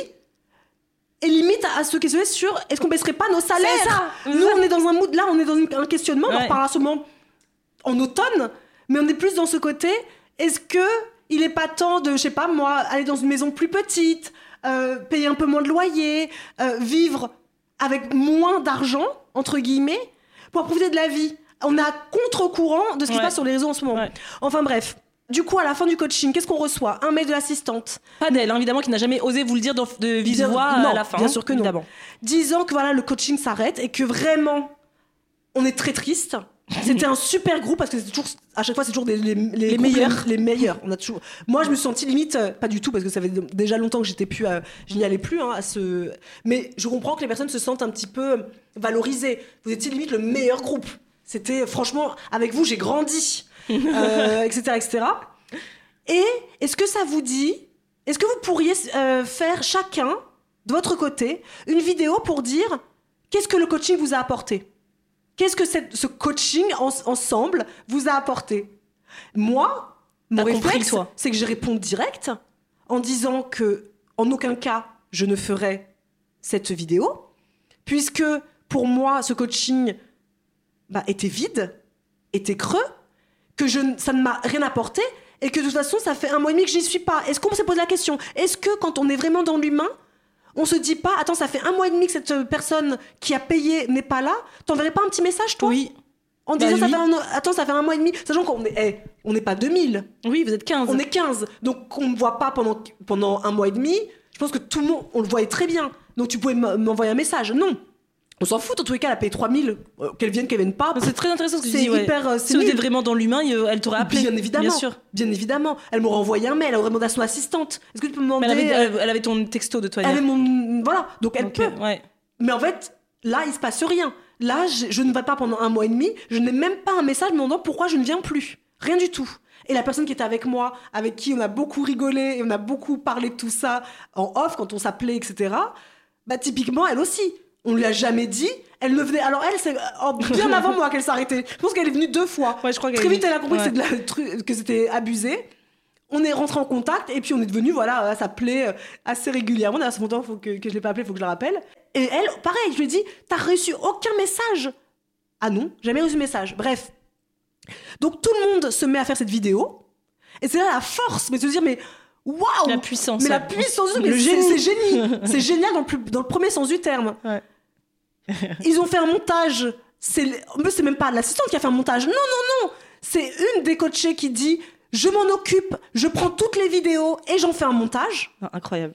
Qui fait un montage et comme ça cette personne peut l'utiliser sur ses propres réseaux sociaux en disant regardez c'est eux qui ont fait le montage parce que bien sûr dans le dans le message dans le dans le descriptif du post c'est bien écrit regardez-moi cette magnifique surprise que j'ai eue ils ont fait un super montage etc et donc là les gens qui sont vulnérables comme moi je l'ai été il y a quelques mois, se disent waouh, attends parce que c'était tellement puissant, ah, Mm. tellement c'était puissant que du coup c'est même eux qui font la- leur propre, enfin son propre marketing. Et- Mais ça c'est ça qui est fou, c'est génie. qu'eux, ils ont payé 3000 euros pour faire ensuite la publicité d'une nana qui va gagner grâce à Euh, vous. oui. Vous, vous avez toujours ga- rien gagné. Vous avez toujours zéro copec sur le compte en Ouais. banque. Elle, grâce à vous, elle va gagner. Et encore ensuite, s'il vous plaît, qui voudrait faire un live avec euh, cette personne-là Mm. pour Dire à quel point dire le à quel point le était coaching top. était so- est top. Mais évidemment, ce qu'il faut comprendre, c'est pas le coaching à quel point il était top, c'était à quel point cette personne était top. Mm. Puisque là, c'est là où on rentre vraiment dans ce, oui, ce culte, parce que finalement, c'est pas le coaching qui est recherché là, c'est cette personne. Mm. C'est toujours à quel point elle est géniale, à quel point ça a transformé ma vie, mais t'as toujours pas d'argent sur ton Mm. compte en banque. Toi, tu le sais, parce que t'étais avec eux. Mm. Et aujourd'hui, tu, les, tu, regardes un petit peu de loin leur, leur euh, entreprise. et ça n'a pas évolué. Ça n'a pas évolué. Et en plus de ça, moi, je suis pas allée pour l'argent parce que c'est très bien fait. C'était pas écrit argent, argent hein, sur le sur quand j'ai payé. hein. C'était écrit se sentir mieux, euh, trouver un équilibre de vie euh, pro perso. C'était tout un finalement un- une hygiène de vie un art de vivre. Un art de vivre. Dit, ouais. en tant qu'entrepreneur qui répondait à tes valeurs. qui répondait à mes valeurs du moment. Mais une fois que je suis rentrée dedans, ce que je comprends, c'est comment faire de la, de la thune sur le dos de, de pauvres pigeons. Mmh. C'est pas, j'ai même pas appris finalement comment mieux gérer mes horaires. J'ai rien appris du tout. Et ce qui est remarquable, c'est qu'à aucun moment, jamais cette personne, que ce soit en live ou que ce soit en coach ou en coaching, à aucun moment, elle ne te parle elle de comment elle, elle s'organise. elle refuse. Toi, tu n'as aucune idée. Et quand on lui demande, elle dit que ça n'a pas son intérêt ici. Voilà. Donc, vous parlez de rien. Mm. Donc, il y a aucun outil. Mm. Et ce qui me dérange, moi, enfin, ce qui m'attriste, c'est qu'on a parlé de cette personne-là parce que vraiment, on a cru que, bah, avant, on a parlé de cette personne-là avant de Mm. prendre son coaching, parce que nous, on pensait vraiment que c'est quelqu'un qui était. En fait, les gens, il y a des gens qui sont tellement bons orateurs que tu pourrais vraiment leur donner le. Le bon Dieu de son confession. Voilà. Et quand tu grattes un petit peu, tu te rends compte parce que les gens, ils a... moi, c'est de la manipulation. Mm. En fait, qu'elle soit volontaire ou non, c'est un peu de la manipulation, c'est jouer avec les mots, euh, de rentrer dans la sensibilité des gens parce que finalement, tu parles un peu à tout le monde. Mm. Tout le monde passe un petit peu par les, ces- les phases de vie dont elle parle, cette personne. Et c'est vrai que. On peut tous y être, euh, y rentrer à un moment Mm. donné dans notre vie. Même nous, qui sommes vraiment, comme on dit, des personnes qui ont la tête sur les épaules, on se fait vraiment pas embrigader facilement. L'année dernière, euh, ça a été une période de, vulné- de vulnérabilité très intense. Et du coup, ça va être l'occasion de parler du topic suivant, la maternité. Bon là, on n'a pas, on pas été euh, embrigadé par qui que ce soit. En fait, on a été, en fait, on a été embrigadé finalement par tous ces messages Mm. que t'entends, que tu vois passer sur partout sur les réseaux sociaux, les Montessori, les trucs, les nanas, tu, que tu savais même plus où tu te mettais toi. Toi, t'as ton premier enfant et tu rentres. Mm. Tu sais que tu vas être une mère mieux que la tienne. Ouais. Parce que t'as as cette prétention, enfin t'as cette prétention de, de dire que tous les er- toutes les erreurs que qu'a fait ta maman, tu ne le feras jamais. Mm. Tu te dis pas que ta mère aussi était une être humaine qui a fait ce qu'elle a pu avec ce qu'elle avait aussi. Tu te dis que toi tu seras mieux. Mm. Donc comme toi tu seras mieux, tu vas donc bouffer tous les contenus de parents au top, de parents géniaux. Parce que pareil, tu es dans une fragilité, tu découvres un monde inconnu. Mm. Tu, tu viens d'accoucher. Donc tu viens d'accoucher, faut imaginer que tu accouches, c'est eh, c'est quelque chose quand même qui est incroyable. C'est un bouleversement. C'est un bouleversement dans mais dans tout. J'ai l'impression d'avoir d'avoir été une d'être une autre personne quoi. Mm. Et donc tu sais que tu veux être une maman au top. Et donc tu rentres dans tous ces messages qu'on t'envoie, qu'on t'assène. Et puis encore une fois, on est sur les réseaux sociaux, toujours. hein. C'est sur les. enfin, Tout ça, c'est encore une fois quand on s'éloigne un peu de la vraie vie. Oui. Parce que si j'étais restée dans ma vraie vie euh, Oui. sans les réseaux sociaux, j'aurais même ouais. pas su limite qu'en ce moment, euh, on est dans une dans une vague de malades de la pa- parentalité positive. Euh, je veux dire, quand j'en ai parlé moi autour de moi, à mes amis ou à nos parents ou à nos frères et sœurs, Mm. Personne, on m'a regardé en mode c'est quoi parentalité bienveillante, positive, c'est quoi Ouais. Parce que ça veut pas dire qu'ils sont complètement bêtes et qu'ils ne s'intéressent pas à ce qui se passe. Bien sûr qu'ils ont entendu parler, comme tout le monde, quand tu vas à la Fnac par exemple, tu vois un Mhm. petit peu les livres, mais ils voient, ils survolent quelque chose. Ils vont entendre par exemple s'il y aura une émission à la télé qui parle de ça.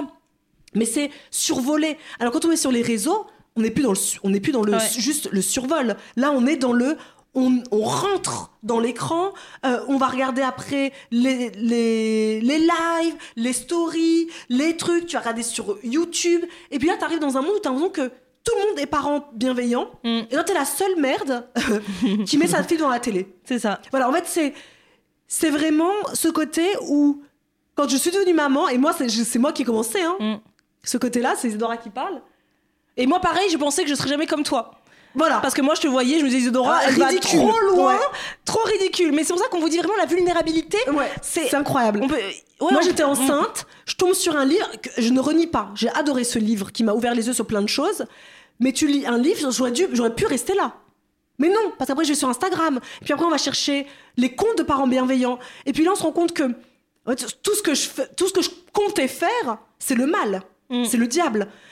Ce que je comptais faire par rapport à ce que ma mère faisait, par exemple, c'était absolument pas ce qu'il faut faire parce que la liste des VEO, des VEO, des violences éducatives ordinaires, je suis allée les lire, elle est immense. Mais c'est incroyable tout ce qu'on a Mm. pas le droit de dire, les surnoms, les trucs. Et toi, tu rentres à l'intérieur, tu te dis, je ferai absolument aucune de ces VEO.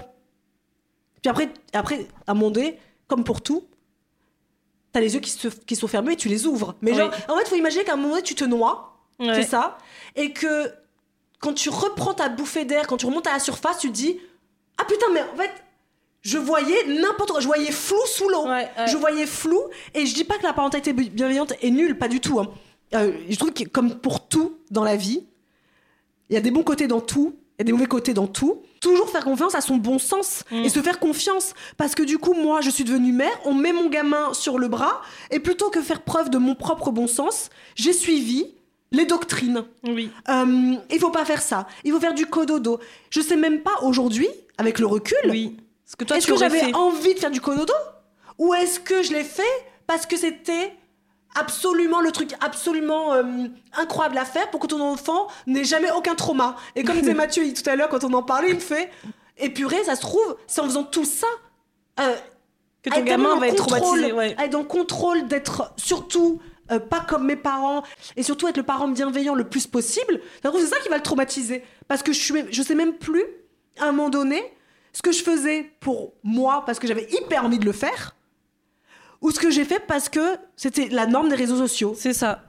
Donc oui, moi je pense que le, le cododo, je- c'est sûr et certain que je, je l'aurais fait, pas parce que ça s'appelait cododo, Mm. juste parce que je pense que moi, personnellement, avec ma personnalité, je n'aurais pas réussi à mettre ma fille dès la sortie de la maternité dans une chambre toute seule. J'aurais pas dormi de la nuit, donc euh, dans tous les cas, ça Mm. aurait été... et bah regarde, Mais- regarde ça pour le côté cododo. Ouais, Moi j'ai fait le cododo. Je voulais dormir avec mon enfant. ouais. Mais la parentalité bienveillante, etc. Nana, on dit d'acheter un cododo Voilà, oui. Parce que Un lit cododo. un clic au dodo parce que tu dors pas avec ton enfant parce que tu vas l'étouffer nanana.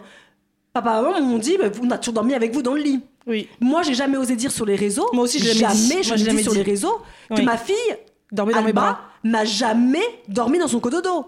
Oui, elle avait le cododo qui était collé. Elle n'a jamais dormi dedans parce qu'en fait, elle dormait soit en écharpe sur moi ou sur son père, soit entre nous deux. Ah, Comme on avait un grand lit, on la mettait au milieu et on dormait le plus proche possible du sol pour pas. Et justement, parce que tellement la peur de l'étouffer, parce que Ouais, ouais. on va l'étouffer.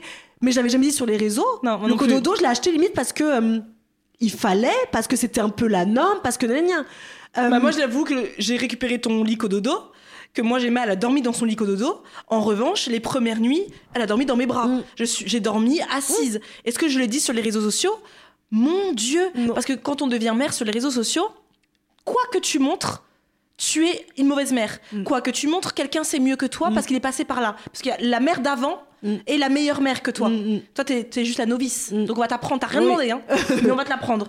Et moi, je, je sais, il y a des choses que je savais de moi-même, que j'allais pas euh, étouffer mon bébé. Je savais, parce que moi, je suis quelqu'un, voilà, je ne bois pas. Euh, Je savais aussi que. Voilà, j'ai, euh, on parle de, de boisson, on parle d'embonpoint, on parle de tout ça. Moi, je, je savais que je, je suis pas une nana euh, euh, dé- déséquilibrée. Mm. Moi, je savais très bien qu'en en gardant Gemma contre moi en dormant, qu'elle était en sécurité. Je l'ai jamais dit sur les réseaux, t'es folle ou quoi? Mm. Mais attends, j'aurais dit ça sur les réseaux, mais je me serais pris une une mais une huée Mm, de messages disant mais vous vous rendez pas compte? Donc oui, il y a des trucs que tu te poses la question. Moi, moi la question que vraiment je me pose le plus, c'est même pas une question que je me pose, parce que je connais la réponse, mais est-ce que j'ai gardé Gemma avec moi un an Mm.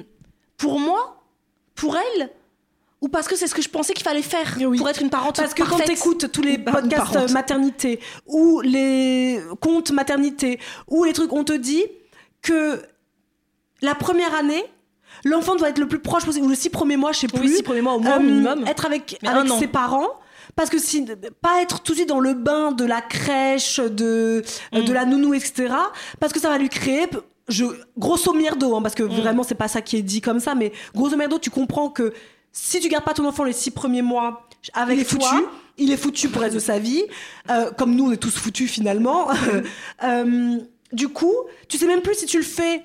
Mais moi c'est pareil, hein. je sais même plus si je le fais pour moi ou est-ce que je le fais parce que ton enfant va être foutu et que tu- donc tu fais vraiment par amour pour ton enfant ou est-ce que tu le fais parce que ça se bah, fait, ça se sur ça. les réseaux sociaux Ouais. tu vas être plus loué sur les réseaux sociaux si tu gardes ton enfant que Mm. alors qu'au fo- au fond de toi en tant que mère en entrepreneur en plus t'as juste envie de travailler de la journée faire ton truc et que ton enfant rentre le soir heureux parce que quelque part c'est quoi le truc? Moi finalement je gardais ma fille trois fois dans la semaine les trois fois où elle était avec moi, fallait que quand même je travaille. Je travaillais pas que deux jours dans la semaine, donc fallait quand même que je travaille.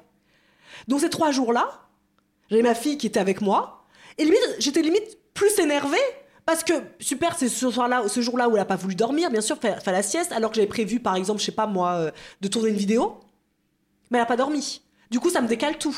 Du coup, je suis énervée. Du coup, le soir, t'es là en mode. euh, tu fais la gueule, tu fais la gueule à ton mec, tu fais la gueule à ton enfant, c'est super, l'ambiance est super zen. Mais au moins, j'ai gardé mon enfant avec moi. Donc, Oui. qu'est-ce qui compte? C'est que j'ai C'est gardé bon, avec moi. oui. Elle, est, elle, est, elle est pas traumatisée. Maman a fait la gueule toute la journée, mais elle est pas traumatisée puisqu'elle a- elle est restée avec moi. Bah, Elle est restée avec maman. En revanche, maintenant qu'elle va à la crèche et que je la garde une fois dans la semaine, bah moi, je fais tout mon travail la journée. Mais quand elle arrive à 17h, bah maman, elle est au top. Mm. Maman, elle est hyper en forme. Qu'est-ce qui était le mieux alors? C'est c'est pas, une- c'est pas du tout une question pour dire qui fait mieux ou quoi. Mais moi, c'est maintenant, de s'écouter Ma fille, elle a deux ans et demi aujourd'hui. Et je me rends compte que ce que j'ai fait, et parfois je me dis, mais demain j'ai un autre enfant. Mais je, mais je m'écoute, c'est complètement absurde. Je passais mon temps, la première année de sa vie, à la limite être énervée, mais au moins elle était avec maman et tout va bien. Plutôt qu'au finalement elle aurait été à la crèche et j'aurais fait mon travail et je vais la chercher à 16h ou au pire à 14h, Mm. maman était heureuse. Bah oui. Donc finalement on s'écoute plus. C'est la norme dit qu'il faut garder son enfant à la maison parce que c'est hyper important. parce que je l'ai lu. Parce que je l'ai lu. Et pourquoi? Parce que j'étais une personne vul- dans une période, encore une fois, comme on dit, de vulnérabilité. Puisque j'étais une période où ma fille, elle, vous le savez, je vous en avais beaucoup parlé, pleurait beaucoup, ne dormait pas, faisait pas ses, ses nuits, etc. Donc finalement, j'ai l'impression que c'était moi qui faisais mal. C'était obligatoirement moi Mhm. qui faisais mal. Donc puisque je faisais mal, je suis alpaguée sur les comptes Instagram qui te vendent des formations euh, pour bah, savoir éduquer ton propre enfant. Ça, Comment fa- faire dormir le bébé Mm. Parce qu'évidemment, euh, les nuits, euh, c'est, ça devient un business aussi. Oui. Euh, moi, encore une fois, on dit pas que c'est pas bien. Moi, j'estime que Marisa, tout est vrai, tout acheté est possible. Je sais que voilà. Bon. Ça n'a rien donné. Ça n'a rien donné. n'a rien donné. Parce que ça servait à quoi? On m'a dit tout ce que je savais déjà. Voilà, que t'avais déjà lu. tout. Voilà. Donc, bien sûr qu'il y a des choses qui, qui fonctionnent. Ça, c'est évident. Moi, je pense que vraiment, c'est encore une fois revenir à son bon sens et surtout aussi s'écouter. Qu'est-ce que vous, vous feriez en faisant abstraction des gens autour de vous, en faisant abstraction des réseaux sociaux? Si vous vous écoutez intérieurement, qu'est-ce que vous feriez? Est-ce que vous diriez, bah, en fait, moi, moi j'ai vraiment envie, honnêtement, j'ai plus envie de travailler, je veux garder mes enfants à la maison. Ok, voilà, c'est dit, c'est fait. Vous avez le droit. Mm. Après, en effet, quand tu ouvres les yeux et que tu et que tu en parles aux autres, en effet, que là, le, c'est l'autre qui commence à poser problème en me disant, bah non, mais quand même, non, non. Mais moi, par exemple, si je ferme les yeux et que je m'écoutais, est-ce que j'aurais gardé Gemma pendant un an? Ça a été une année très compliquée. Gérer une entreprise qu'on venait d'ouvrir en même temps de créer, de- de- d'élever un bébé que tu viens de créer, c'était très très dur pour moi. Non, moi, de moi-même, je pense que au jour demain à recommencer, je la mets. Je, je pense que je la garderai six mois avec moi. Mon si un jour j'ai un, autre bébé, je garderai six mois. En revanche, je prendrai mes dispositions pour ne plus travailler Oui, autant. tout à fait. Dans tout- mais je me serais écoutée parce que vouloir être et la mère parfaite qui garde son enfant toute la journée et l'entrepreneur qui doit être là pour ses membres, etc. C'était juste ingérable. Donc juste, si vous fermez les yeux et que vous vous posez la question, mais vraiment dans l'intimité à vous-même, que vous l'écrivez sur un papier ou peu importe que vous le disiez tout haut, il y a que vous en fait. Mais mais essayez de ne pas vous faire influencer par ce qui se dit de vos- votre entourage, par ce qui se dit sur les réseaux sociaux, parce que parfois, en fait, on s'oublie totalement. On s'oublie. Et c'est ça le, le but de cet épisode, c'est en voyant nos petites erreurs à nous, Ouais.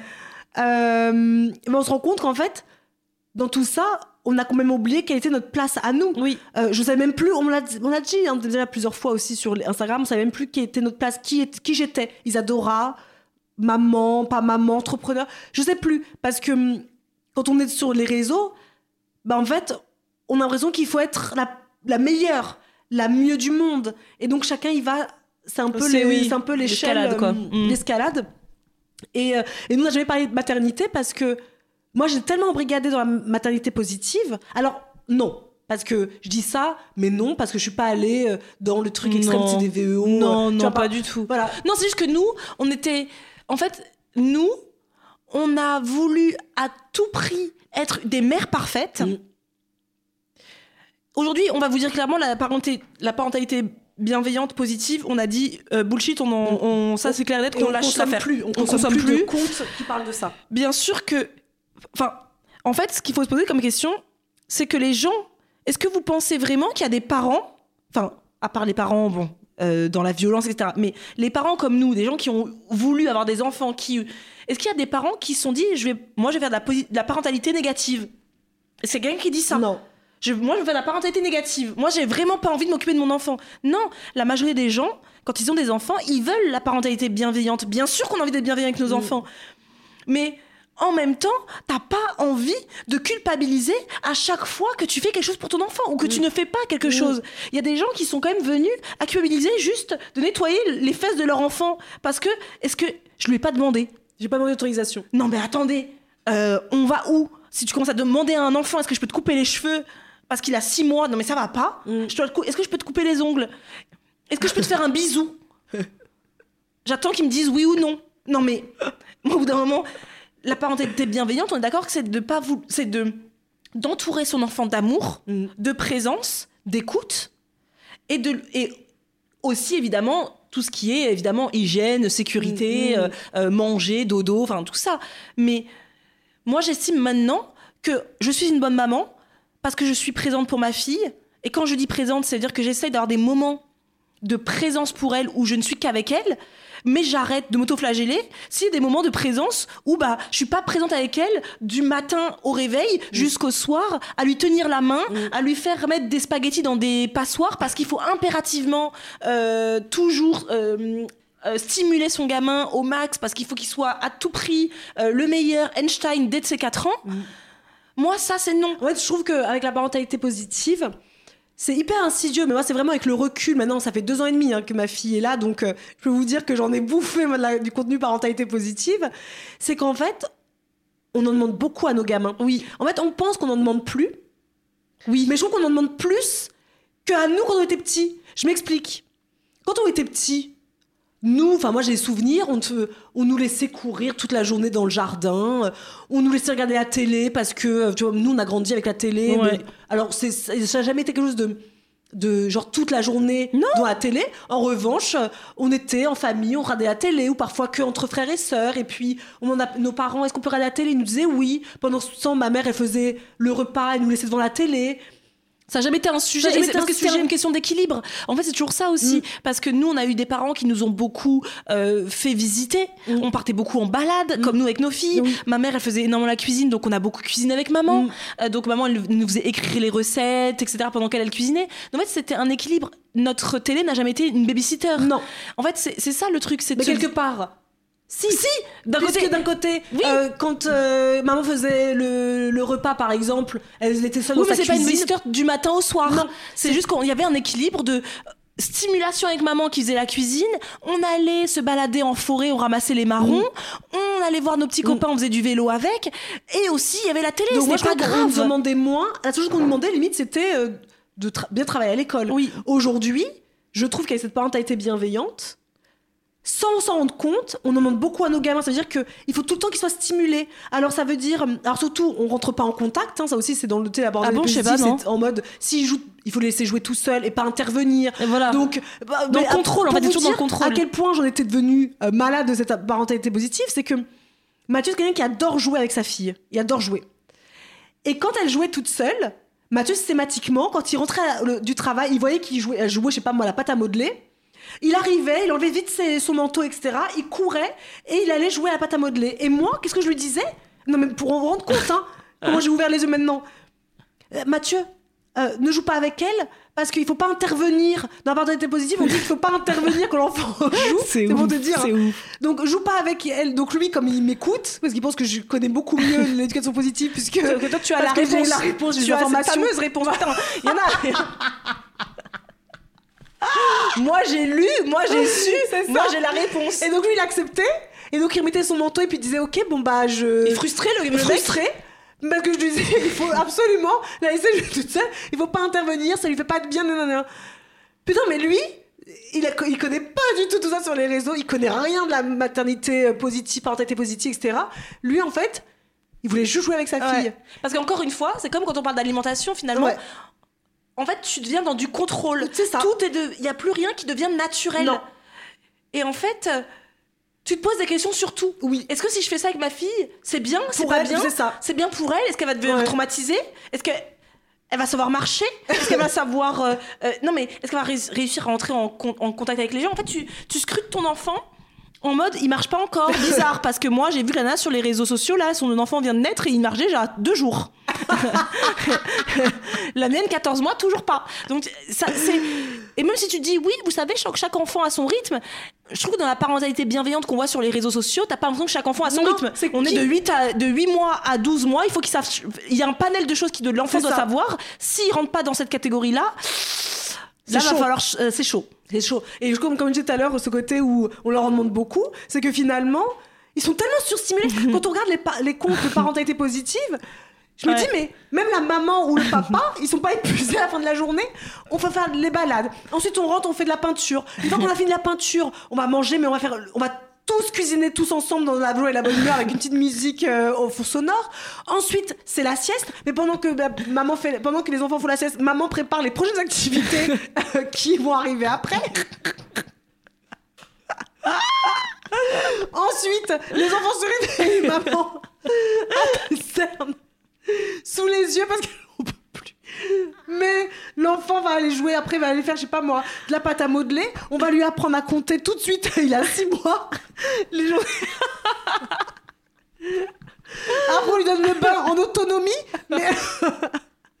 Il faut tout de suite qu'il soit tout seul dans son bain, tout seul le plus possible parce qu'il faut qu'il sache euh, son environnement. Il faut pas le toucher. Faut mettre juste un petit fond tout dans le bain. Non mais à un moment donné, non, moi je me moque vraiment, pas là. je- me moque de moi-même. En fait, je rigole Oui, parce que je mais me moque de moi-même moi aussi. Parce que tout ce que je dis, bien sûr. ça paraît énorme comme ça, mais je peux vous dire que pendant, je dirais moi facilement un an et demi, ouais j'étais à fond. Et c'est vraiment depuis quelques temps, oui depuis on va dire, je dirais bien 5-6 mois, mais moi c'est beaucoup Claudie qui m'a ouvert les yeux ouais de ce côté. Mais qu'est-ce que tu fais? T'es dans le contrôle de tout. Pour vous dire, des soirs où on était crevés avec Mathieu, on se met devant la. on se- nous, on- bah, bien sûr que j'ai banni. Vous pensez bien que j'ai banni la télé dès la naissance de ma fille. Ouais. Plus de télé à la maison, c'est interdit. La télé est interdite à la maison. Nous qui, regardions avant, avant Netflix, etc., bannis de la maison, on ne regarde que quand Alba n'est plus là.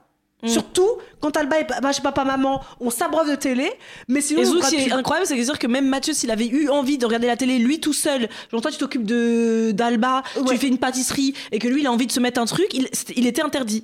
C'était pas, Bah non, pas pas, le pas droit. la télé quand Alba est dans les parages. Voilà, dans les parages. Surtout pas. Donc du coup, euh, l'autre un soir, c'est là, c'est vraiment là quand euh, j'en ai parlé à Claudie, qu'elle m'a dit, "Waouh, t'es matrixée." Elle m'a pas dit ça, mais c'est ce que j'ai compris en tout cas. C'est le côté où un soir, on était crevés avec Mathieu, on avait travaillé, il y avait eu pas mal de choses dans la journée, etc. On était crevés. C'était un vendredi soir. Et j'étais avec, ma- avec euh, Claudie, on faisait une chronique naturo. Tard, il devait être un vendredi, il devait être 19h en train de- encore de faire une chronique naturo. Et j'ai à Claudie, putain, je suis crevée, quoi. De cette journée, de cette semaine, je suis crevée. Et puis elle me dit, mais tout bêtement, bah là, on est vendredi soir, tu rentres à la maison, t'as Alba qui est à la maison, euh, tu prépares, euh, je sais pas, genre euh, des petites gaufres, et puis vous me mettez devant la télé, vous faites un petit repas devant la télé. Claudie elle me dit ça. Mais comment non. je te l'ai reçu, Claudie? En mode, la télé? Manger, manger devant la télé, pleine conscience pleine conscience, mais je, vais- je vais faire manger ma fille un va venir obèse. Elle va venir rebelle, elle va venir complètement débile parce qu'elle a regardé peu cher, elle a regardé Choupi sur Netflix. Elle va devenir, elle va jamais parler, elle va jamais plus parler. parler. Elle- C'est impossible de, de parler quand on regarde la télé, etc. Ces, ces neurones sont détruits à tout jamais. Et c'est là que Claudie m'a regardé et j'ai vu dans son regard qui j'étais. Et là, je me suis dit, ah Mm. ouais, meuf, t'es devenue complètement. Mm. Mais t'es devenue malade. Et le soir, j'en parle à Mathieu qui me dit, mais en fait, moi, j'ai jamais compris ce délire parce que.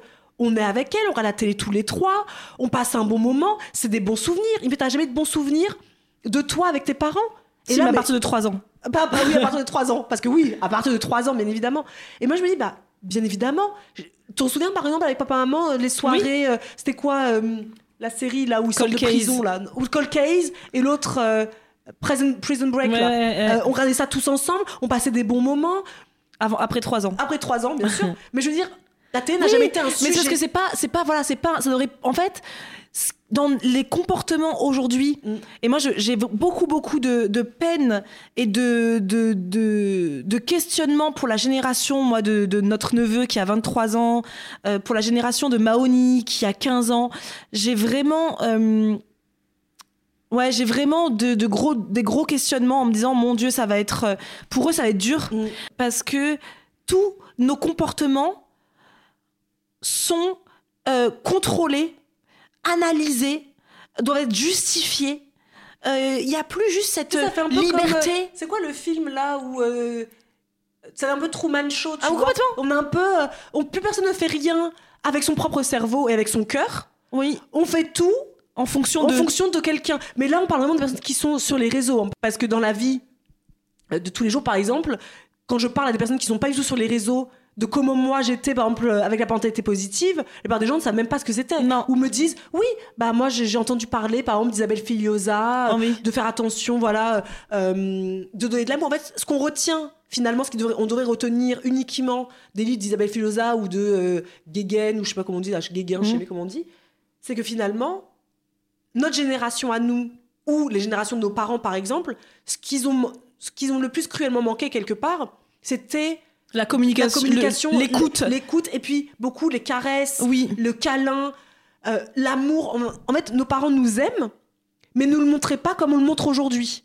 Euh, c'était plus. euh, eux, c'était plus les parents, les papas, c'était plus le côté Mm. on va travailler beaucoup pour subvenir aux, besoins de, de l'enfant. Donc c'est pas grave si on n'est pas là parce que je travaille pour eux. Oui. Et les émotions, moi, ce, qui me- ce que je ressens vraiment, c'est vraiment le côté où tu parlais pas forcément de tes émotions à Non. tes parents. En tout cas, c'était pas écouté. Voilà. C'était plutôt des phrases comme euh, on, pleure, on pleure pas pour ça, Oui. euh, on fait pas ça à table. Mm. Il y a plein de choses comme ça Mm. que tu veux, tu ne voulais plus refaire. Mais en soi, Mais après, après, je suis allée- après, tu vas trop tu loin. vas trop loin. Après, comme tout. tu. Pour vendre de toi dire, tu peux aller n'importe où. hein. Bah oui. Donc, pour la parentalité, c'est ça dont on avait envie de parler. Je sais pas combien de temps ça fait Xora qu'on parle parce que 1h12. 1h12, bon. Ça va On encore. va, on va passer sur le sujet de la spiritualité. On a moins de choses à dire dessus. Mais moi, je voulais vraiment parler de cette euh, spiritualité parce que j'écoutais justement un, un- un live de. Comment elle s'appelle? Isabelle Serre. Les oracles d'Isa. Mm. Et elle parlait de la spiritualité doudou. Et moi, je me suis dit, mais oui, je vois totalement de quoi elle vrai que la spiritualité, nous, bah, nous, on estime qu'on est des êtres spirituels. Euh, mais on est aussi des êtres très terrestres. Mm. Euh, D'ailleurs, j'en parlais avec le mec qui a fait mon état des lieux de sortie, parce que mon état des lieux d'entrée dans ma nouvelle maison, parce qu'on a parlé une heure et demie avec ce monsieur de 60 ans. C'est très intéressant comme discussion. Et je me suis beaucoup reconnue en lui.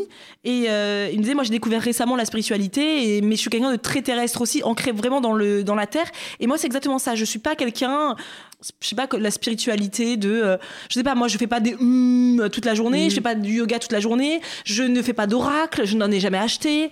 Euh, je, mais j'estime que oui, je suis un être spirituel. Je, Bah, on réfléchit au sens on réfléchit de la au sens vie. de la vie, on se pose des questions.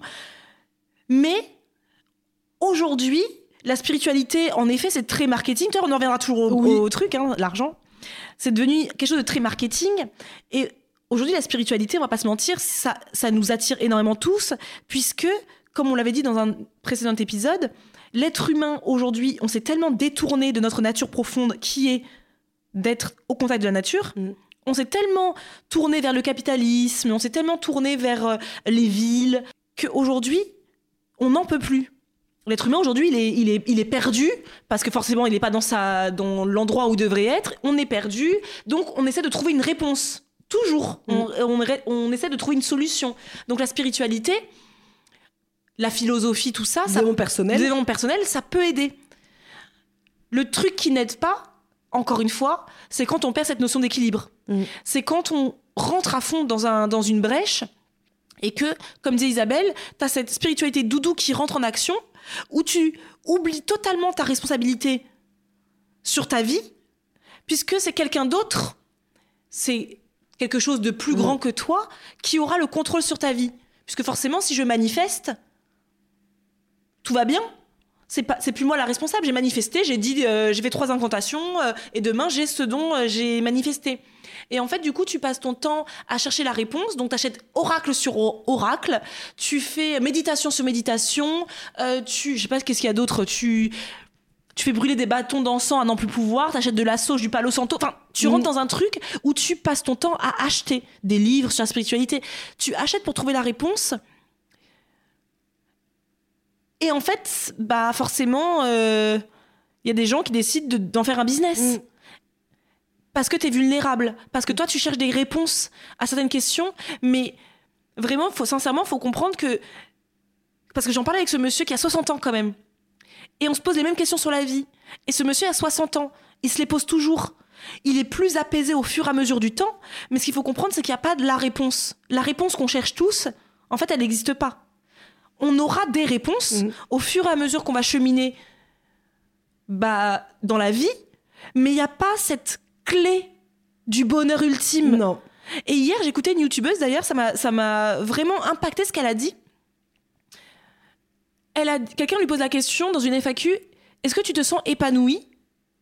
Et elle a répondu Non, je peux pas dire ça, parce que je pense qu'on est pleinement épanoui quand on a tout ce qu'on veut dans la vie. Et moi, pour l'instant, j'ai pas tout ce que je veux. Donc, mais je m'y rapproche dangereusement. Je suis très contente. Je m'approche de plus en plus de ce que je veux. Et quand j'aurai tout ce que je veux dans la vie, je serai heureuse. Mm. Et là, j'ai écouté ça. J'étais là. Non, ma chérie, tu te trompes. Ça, c'est vraiment, je crois, le plus grand mensonge de l'être humain, c'est de croire que le jour où Tu auras le résultat attendu, tu tu seras, seras, heureux, heureux. Et ça, on le voit partout. partout. Tu veux perdre du poids, tu penses que quand tu vas atteindre enfin le poids que tu voulais, tu seras heureux. Pas du Pas tout. du tout. Tu penses que, euh, comme on disait l'autre fois, tu gagnes 1000 balles. Ah non, quand je gagnerai 3000, je serai plus heureuse. Pas Non. du tout. Quand j'aurai une plus grande maison, Je serai plus heureuse. je serai enfin. plus heureuse. Pas spécialement. Cette quête-là, Quand j'aurai rencontré l'homme de ma vie, je serai plus heureuse. Pas spécialement. C'est en fait cette quête de, du bonheur à l'extérieur de soi, ouais. de toute façon ne marchera pas. Et comme disait Claudie l'autre fois, elle le dit tout le temps et c'est vraiment, j'adore. Parce qu'on est quand même, Claudie est plus âgée que nous et elle dit toujours, mais toute notre vie, jusqu'à la mort, nous serons en quête de nous-mêmes. Mm. Notre destin sur Terre, notre seule et unique limite business qu'on devrait Mm, avoir mm. sur Terre, c'est de se trouver, c'est de s'épanouir, c'est de, De vivre. de vivre pleinement. mais de vivre vraiment. Et en Et- fait, à la fin de ta vie, se dire j'ai vécu Mm. et pas j'étais dans le contrôle parce que ma maison du coup je suis hyper maniaque ma maison est toujours propre et rangée trop bien Mm. j'ai plein de petits bocaux avec marqué dessus farine de blé Pourquoi complet qu'à chaque fois que tu me, tu me Non. tacles dans tout ce que tu non dis parce que moi j'ai j'ai aussi ces petits bocaux mais dans le sens où parce qu'ils vraiment on est des personnes dans le contrôle beaucoup et en fait avec ce monsieur là je lui parlais de on parlait de nous, en fait, on parlait de nos vies, et il me disait que lui, il a quitté sa femme parce qu'elle était trop rigoureuse. Et je lui ai demandé, mais qu'est-ce que tu, vous voulez dire pas trop rigoureuse? Et en fait, le mec m'a décrit, Mm. a décrit qui j'étais. C'était une nana qui était hyper dans le contrôle, très maniaque. Les enfants tu avaient toujours tiré à quatre épingles. Une, une- Et en fait, il me disait, est-ce qu'aujourd'hui elle est heureuse? Non. Et il me disait, et aujourd'hui, malheureusement, on a annoncé à son ex-femme, du coup, que euh, elle avait un cancer et que c'était en, phase, en stade 3 et que bon, bah, la, la fin est proche, quoi. Et il me dit, du coup, elle a 58 ans, elle aura eu une maison hyper bien rangée toute sa vie. Elle aura eu des enfants qui auraient, qui ont euh, vraiment euh, obéi au doigt à l'on- et à l'ongle, À l'œil. à l'œil, au doigt et à l'œil. Euh, l'ongle. Rubis sur ongle, attendez, je vois. Toute sa vie. Elle aura été malheureuse en amour parce que finalement, elle m'a laissé partir parce que j'en pouvais plus. Et aujourd'hui, à 58 ans, on lui annonce que potentiellement, bientôt, c'est fini. Donc, est-ce qu'elle aura vécu? Bah non. Non, et en fait, ça, on a parlé pendant une heure et demie, ça m'a beaucoup impacté. Et cette jeune femme sur, les, sur YouTube qui a dit cette phrase-là, et comme elle, elle a une audience très jeune, je me suis dit, waouh, encore se croire. Mais ça, je l'ai cru pendant longtemps aussi, moi. J'ai eu cette erreur de croire Mais pendant longtemps. on vieillit, Oui, euh, au fur et à mesure, je pense que quand on était jeune, oui. on pensait justement, et c'est ça, euh, Oui. quand on voit les, les gens sur les réseaux, les, les business sous les réseaux, c'est souvent comme nous quand on avait 24 ans, quoi, tu vois, où, ouais. te- où tu dis, ah, moi, je vais euh, faire péter le game, je vais vivre à New York, etc. Et plus tu vieillis, et je peux vous assurer qu'en tout cas, on n'est pas si vieille, mais quand Ouais. même, euh, quand je parlais autrefois avec des, des personnes qui avaient 24 ans, moi j'ai l'impression de parler avec mes pères, Ouais. et je me rends compte qu'en fait j'ai 10 ans de plus que vous, Ouais. ah, moi j'ai 10 ans de plus de vécu que vous. Oui. Euh, donc c'est quand même énorme quand j'y, quand euh, j'y pense. Donc j'ai la réponse. Non, j'ai pas Attendez, la je vous réponse. donne. en revanche, ce que je sais, c'est que plus je vieillis et plus je vais et plus je tends finalement à vivre ce que j'ai vraiment envie de vivre et non pas ce que le monde, le virtuel, les réseaux nous font vivre. Et plus je me rends compte que, par exemple, Pierre Rabhi, qui disait qu'il faut être euh, au plus proche de la nature, euh, Mm. plus je vais me- me- être proche, par exemple, les moines qui vivent avec rien, mais qui finalement sont beaucoup plus heureux que nous. On peut gagner tellement d'argent maintenant quand- sur les réseaux. Avec les réseaux, Mm. c'est sûr qu'on peut créer des business de ouf. Est-ce que on est plus heureux Mm. avec tout cet argent, avec la femme de ménage qui vient tous les jours, avec euh, la nounou qui garde les enfants, etc.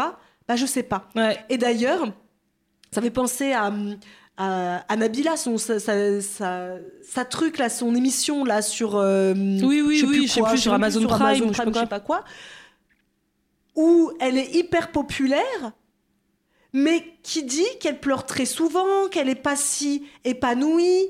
Et tu te dis, bah finalement, les gens limite l'idolâtrent en mode, elle a tout. Elle a la nounou à domicile, elle fait jamais le ménage, elle a tout. Elle, prend un jet privé pour aller à tel ou tel endroit. Elle peut aller dans n'importe quel hôtel. Et quand elle arrive dans un hôtel, ça m'a fait choquer cette phrase quand euh, j'ai vu l'extrait. Ou, euh, non, pas l'extrait, parce que j'ai regardé les deux premiers épisodes. Et finalement, après, j'ai arrêté. Mais les deux premiers épisodes étaient hyper intéressants. Et j'étais là. En fait, elle arrive dans un hôtel qui est juste incroyable. Là où moi, je n'ai jamais mis les pieds. Incroyable. Et son mec lui dit T'as pas l'air heureuse d'être là. Ils se mettent à s'engueuler dans cet hôtel qui est juste incroyable, paradisiaque. Ils se mettent à se gueuler dessus parce qu'elle, elle dit Mais ça, c'est ma, c'est ma vie de, de tous les jours, ça. Ça ne. Elle est blasée maintenant. Plus rien. Ça ne lui fait absolument plus rien dans un hôtel qui, pour moi, si j'y allais demain, je me dis Waouh, je vis un Mm, truc mm. un peu unique, tu vois, qui peut m'arriver une fois dans ma vie. Bah non, elle, elle est blasée. Donc finalement, c'est quoi Elle la a, perdu, vie elle a perdu l'émerveillement. L'émerveillement. Elle a perdu l'émerveillement, donc euh, c'est sûr que. Non, je pense que. C'est quand même plus beau d'être émerveillé quand on va dans, je sais pas, à la campagne et qu'on voit euh, tes premières jonquilles là au Oui. printemps qui vont, euh, se, qui vont Oui. pousser. Moi, bah, moi, je trouve que c'est, c'est beau Oui. l'émerveillement de la nature qu'on a Oui, perdu ou de, aujourd'hui. de, de s'émerveiller de ton enfant qui voit Voilà. une poule pour la première fois et qui fait cote cote cote. C'est, c'est en fait ça. le croire que tu vas atteindre le bonheur quand, alors que le bonheur il est tous les jours. Mm.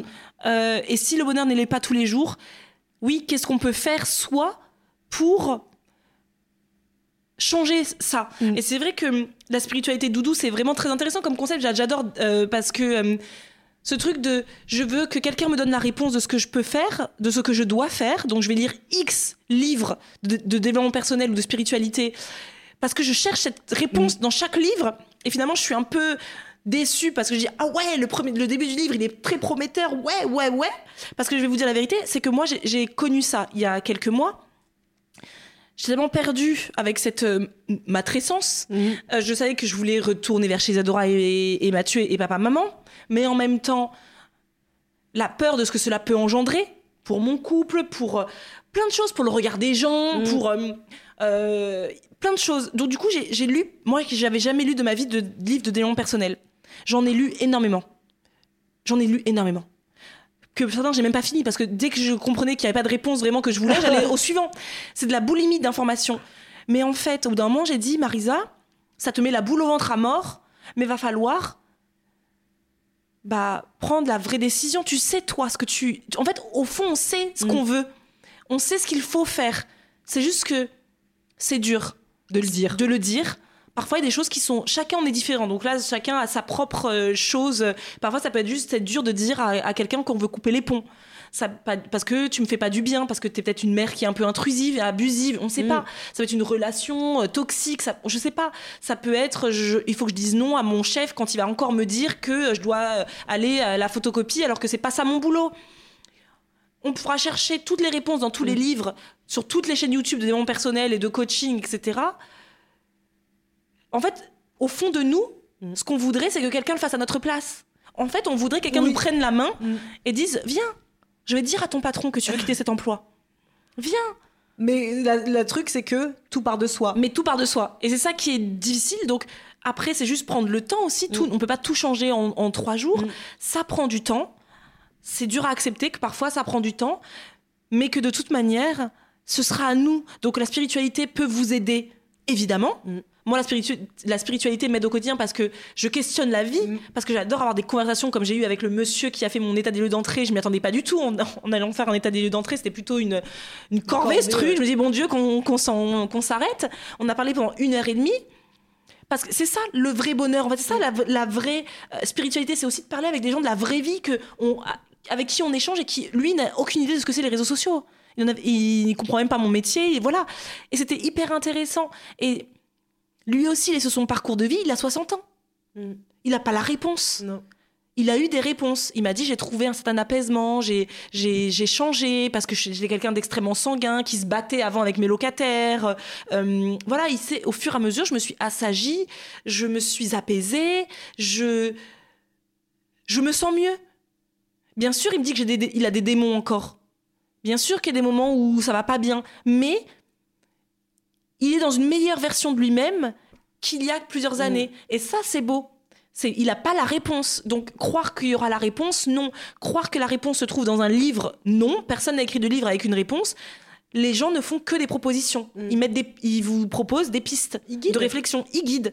Mais c'est pas, c'est pas pour dire que les gens. euh, voilà, je dis ça parce que c'est pas qu'ils ont écrit un livre et que euh, ils sont nuls. Non, c'est qu'ils vous proposent des pistes, comme nous on propose des pistes sur notre plateforme, mais en aucun cas on fait les actions à votre place.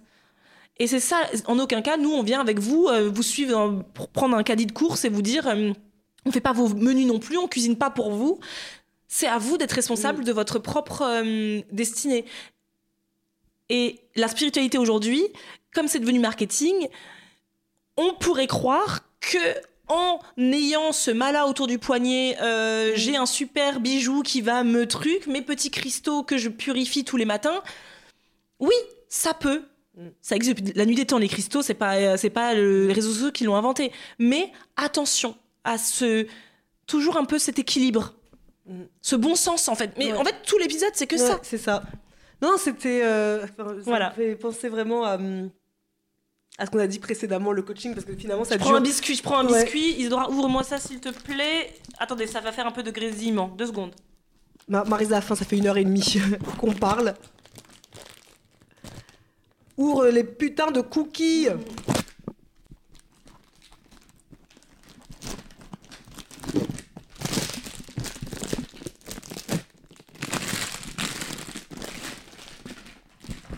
Un petit cookie de fabrication artisanale. Non, mais voilà, c'était vraiment. euh, c'est hyper intéressant parce que. Alors, ça se trouve, c'est pas du tout intéressant pour vous. hein, vous êtes fait, vous êtes emmerdé à regarder, à écouter cette, euh, euh, cet épisode. Mais je suis persuadée que que ce soit pour l'entrepreneuriat, le coaching ou la maternité, la spiritualité, chacun d'entre nous s'est reconnu un petit peu.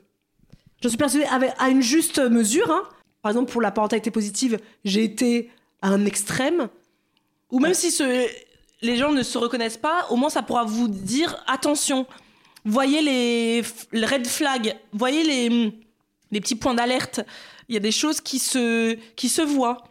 Il y a des choses qui se, tu vois, comme le culte de la personnalité.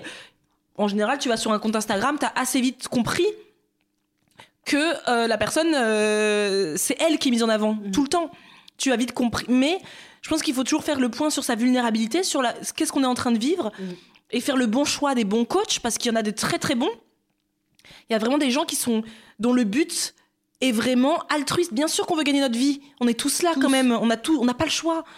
On a tous un métier, et c'est encore mieux de faire un métier qu'on aime. Nous, on a un métier bien sûr, on adore notre métier. Bien sûr que euh, on fait payer parce qu'on a, parce que c'est ça la vie aussi. Mais il y a des gens qui vraiment apportent. Je dis toujours à Claudie d'ailleurs, tu devrais être coach, Claudie. Je dis souvent à Karine, tu devrais être coach, Karine. Mais ils- elle déteste tellement elle de le mot coach. Elles trouveront peut-être un jour une autre façon de. Parce qu'aujourd'hui, pour moi, le mot coach est vraiment connoté à ce mot business. Justement, c'est dommage parce qu'il y a vraiment des bons coachs qui se cachent derrière. Il y a vraiment des très bons coachs. Euh, mais, mais juste trouver le bon accompagnant, ça serait peut-être plutôt ça, un accompagnant, un- peut-être un guide, non, ça ferait trop euh, aussi euh, sectaire. lunaire, hein. Ouais, mais un accompagnant, quelqu'un qui, en qui vous faites confiance, quelqu'un où vous avez l'impression que derrière il y a vraiment un but altruiste et pas juste un but euh, pécuniaire. Euh, et puis aussi pour toute spiritualité, etc. Posez-vous la question est-ce- qu'est-ce que moi je peux faire à mon échelle pour changer ce qui moi aujourd'hui dans ma vie ne me plaît pas? Il y a forcément quelque chose. C'est dur, c'est pas évident. Vous pouvez vous faire accompagner dans ce cas pour vous faire, euh, pour vous aider aussi. La réponse vous l'avez en général. Euh, la réponse du moment, hein, parce que les autres réponses, euh, parce que quand on, moi par exemple, là, j'ai décidé, j'ai pris le, le, le choix de me dire, ok, fin février, je quitte Nantes, je ne veux plus vivre là, je veux rejoindre ma famille vers Angers. Je savais que ce que cela pouvait impliquer. J'ai choisi. C'est aussi être en accord avec son Oui. choix après. Mm. Et je pense que on sera tous heureux comme ça. Moi, en tout cas, je le suis déjà. Je sais que c'est la bonne décision. Et, et c'est juste faire les choix qui sont bons pour soi. Évidemment, en mettant personne en danger, personne, euh, voilà. Mais juste, euh, souvent, se choisir, c'est ce qui est le plus difficile. Parce Et que je pense- les autres. Et je pense que se choisir et se faire confiance, Oui. c'est plus difficile. Et je peux vous assurer que se choisir et se faire confiance ne coûte pas plus de 3000 euros. Non. Moi, je suis persuadée que Non. on peut se faire accompagner, oui. Euh, on, on peut dépenser, bien évidemment, euh, pour son bien-être mental et son bien-être physique et voilà son bien-être Bien en règle générale, bien sûr. Je doute que quand on casse son PEL euh, pour son bien-être, qu'à la fin de ces deux mois de coaching, trois mois, six mois, peu importe, on se soit vraiment enfin j'ai trouvé la clé du bonheur. Parce que je pense qu'on la trouvera peut-être, euh, cette clé. En fait, on en a trouvé plein en fait depuis la naissance. On a trouvé plein de clés en Oui, fait. oui. Et quand on va mourir, moi je, parfois, je me dis quand je vais avoir 90 ans, 95 ans, j'espère vivre euh, jusque-là. On aura un putain de trousseau de clés. Et moi je me dis, bah, les clés que j'ai, je vais pouvoir les transmettre à mes petits-enfants. Comme quand on voit des personnes beaucoup plus âgées que soi, c'est leur sagesse qui nous fait du bien. C'est apprendre d'eux qui nous fait du bien. Parce que ils, ont, ils sont passés par nos étapes. On n'est pas les seuls au monde à avoir vécu ce qu'on vit aujourd'hui. Mais eux, ils ont découvert des petites choses. Même pas, par- parfois, c'est pas que les personnes plus hyper âgées. Parfois, c'est des personnes qui sont juste plus âgées que nous. Mm. Par exemple, ça peut être une personne de 50 ans, 60 ans. Ma mère me donne des clés. Mm. Ma mère donne- me donne tous les jours, me donne une nouvelle clé.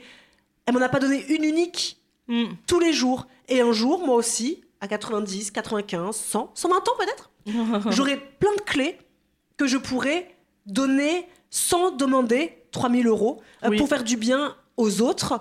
euh, pour leur faire du bien, j'aurais peut-être écrit, je sais pas, un livre, des mémoires. Je sais pas, ça coûte 30 balles un livre. Arrêtons, ça coûte pas 3000 balles. Ouais. ouais. Euh, donc, Faites attention faites à vous. Mm. Faites-vous confiance. Ayez du bon sens. Retournez à votre bon sens et vivez. Franchement, moi, le, ce que je peux vous conseiller, c'est vraiment de vivre dès maintenant, Mm. de vivre une vie vraiment qui puisse vous épanouir en vous écoutant vous. Mm. Et, et n'ayez pas peur, quoi. Mm. Donc, euh, vivez, vivons et vive à l'Algérie. Non, pardon. N'importe quoi. on, dit, on dit pas vive à l'Algérie parfois. c'est. Viva, viva. Je sais pas, bref. Je sais pas. Allez, on s'arrête là parce que je sais pas combien de temps ça fait qu'on parle, mais c'est long. 1h33. Ah, ça va Ça va hein Je pensais qu'on allait attendre les deux heures là. Non, non, non. Ça va Ça va, on peut continuer si tu veux parler Non, non, chose. bon. Ah, moi, tu sais, je peux parler. Hein. Bon, bref, on espère que euh, ce podcast, euh, Cet épisode de podcast, bien évidemment, j'ai failli me reprendre, mais elle a- elle m'a reprise avant, vous aura plu, vous aura fait un peu rire quand même, parce que on paraît comme d'habitude toujours survolté, mais, euh, mais on n'a pas les réponses non on plus. hein. rigole, on n'a pas les réponses non plus. On va, on en distille comme ça, par-ci, par-là, euh, au fur et à c'est des mesure de nos conversations qu'on a nous Mm. dans notre vie privée, donc c'est aussi intéressant parce que vous savez les les gens tout lisses qui vous font croire que leur vie est lisse. Enfin, on a aussi des conversations privées, on a aussi Mm. des avis, Mm. on peut partager. Bon, c'est sûr que Limite intention, cette- euh, ce, ce podcast, il devrait s'appeler euh, conversation Ouais. euh, avec. Parce que ce genre de conversation, on aimerait les avoir avec d'autres personnes que nous oui, deux. oui, oui. Et que vous preniez en fait comme ça. C'est-à-dire qu'il n'y a rien d'écrit là. Là, on, on converse avec vous. Oui, conversation de la vraie vie. Conversation de la vraie vie, ouais. Peut-être ça devrait être ça. Dites-nous ce que vous en pensez d'ailleurs Voilà. sur les réseaux sociaux, sur Instagram. Allez. Allez, on se dit à vendredi prochain pour un nouvel épisode. En, Et en attendant, attendant, eh bien, à à plus.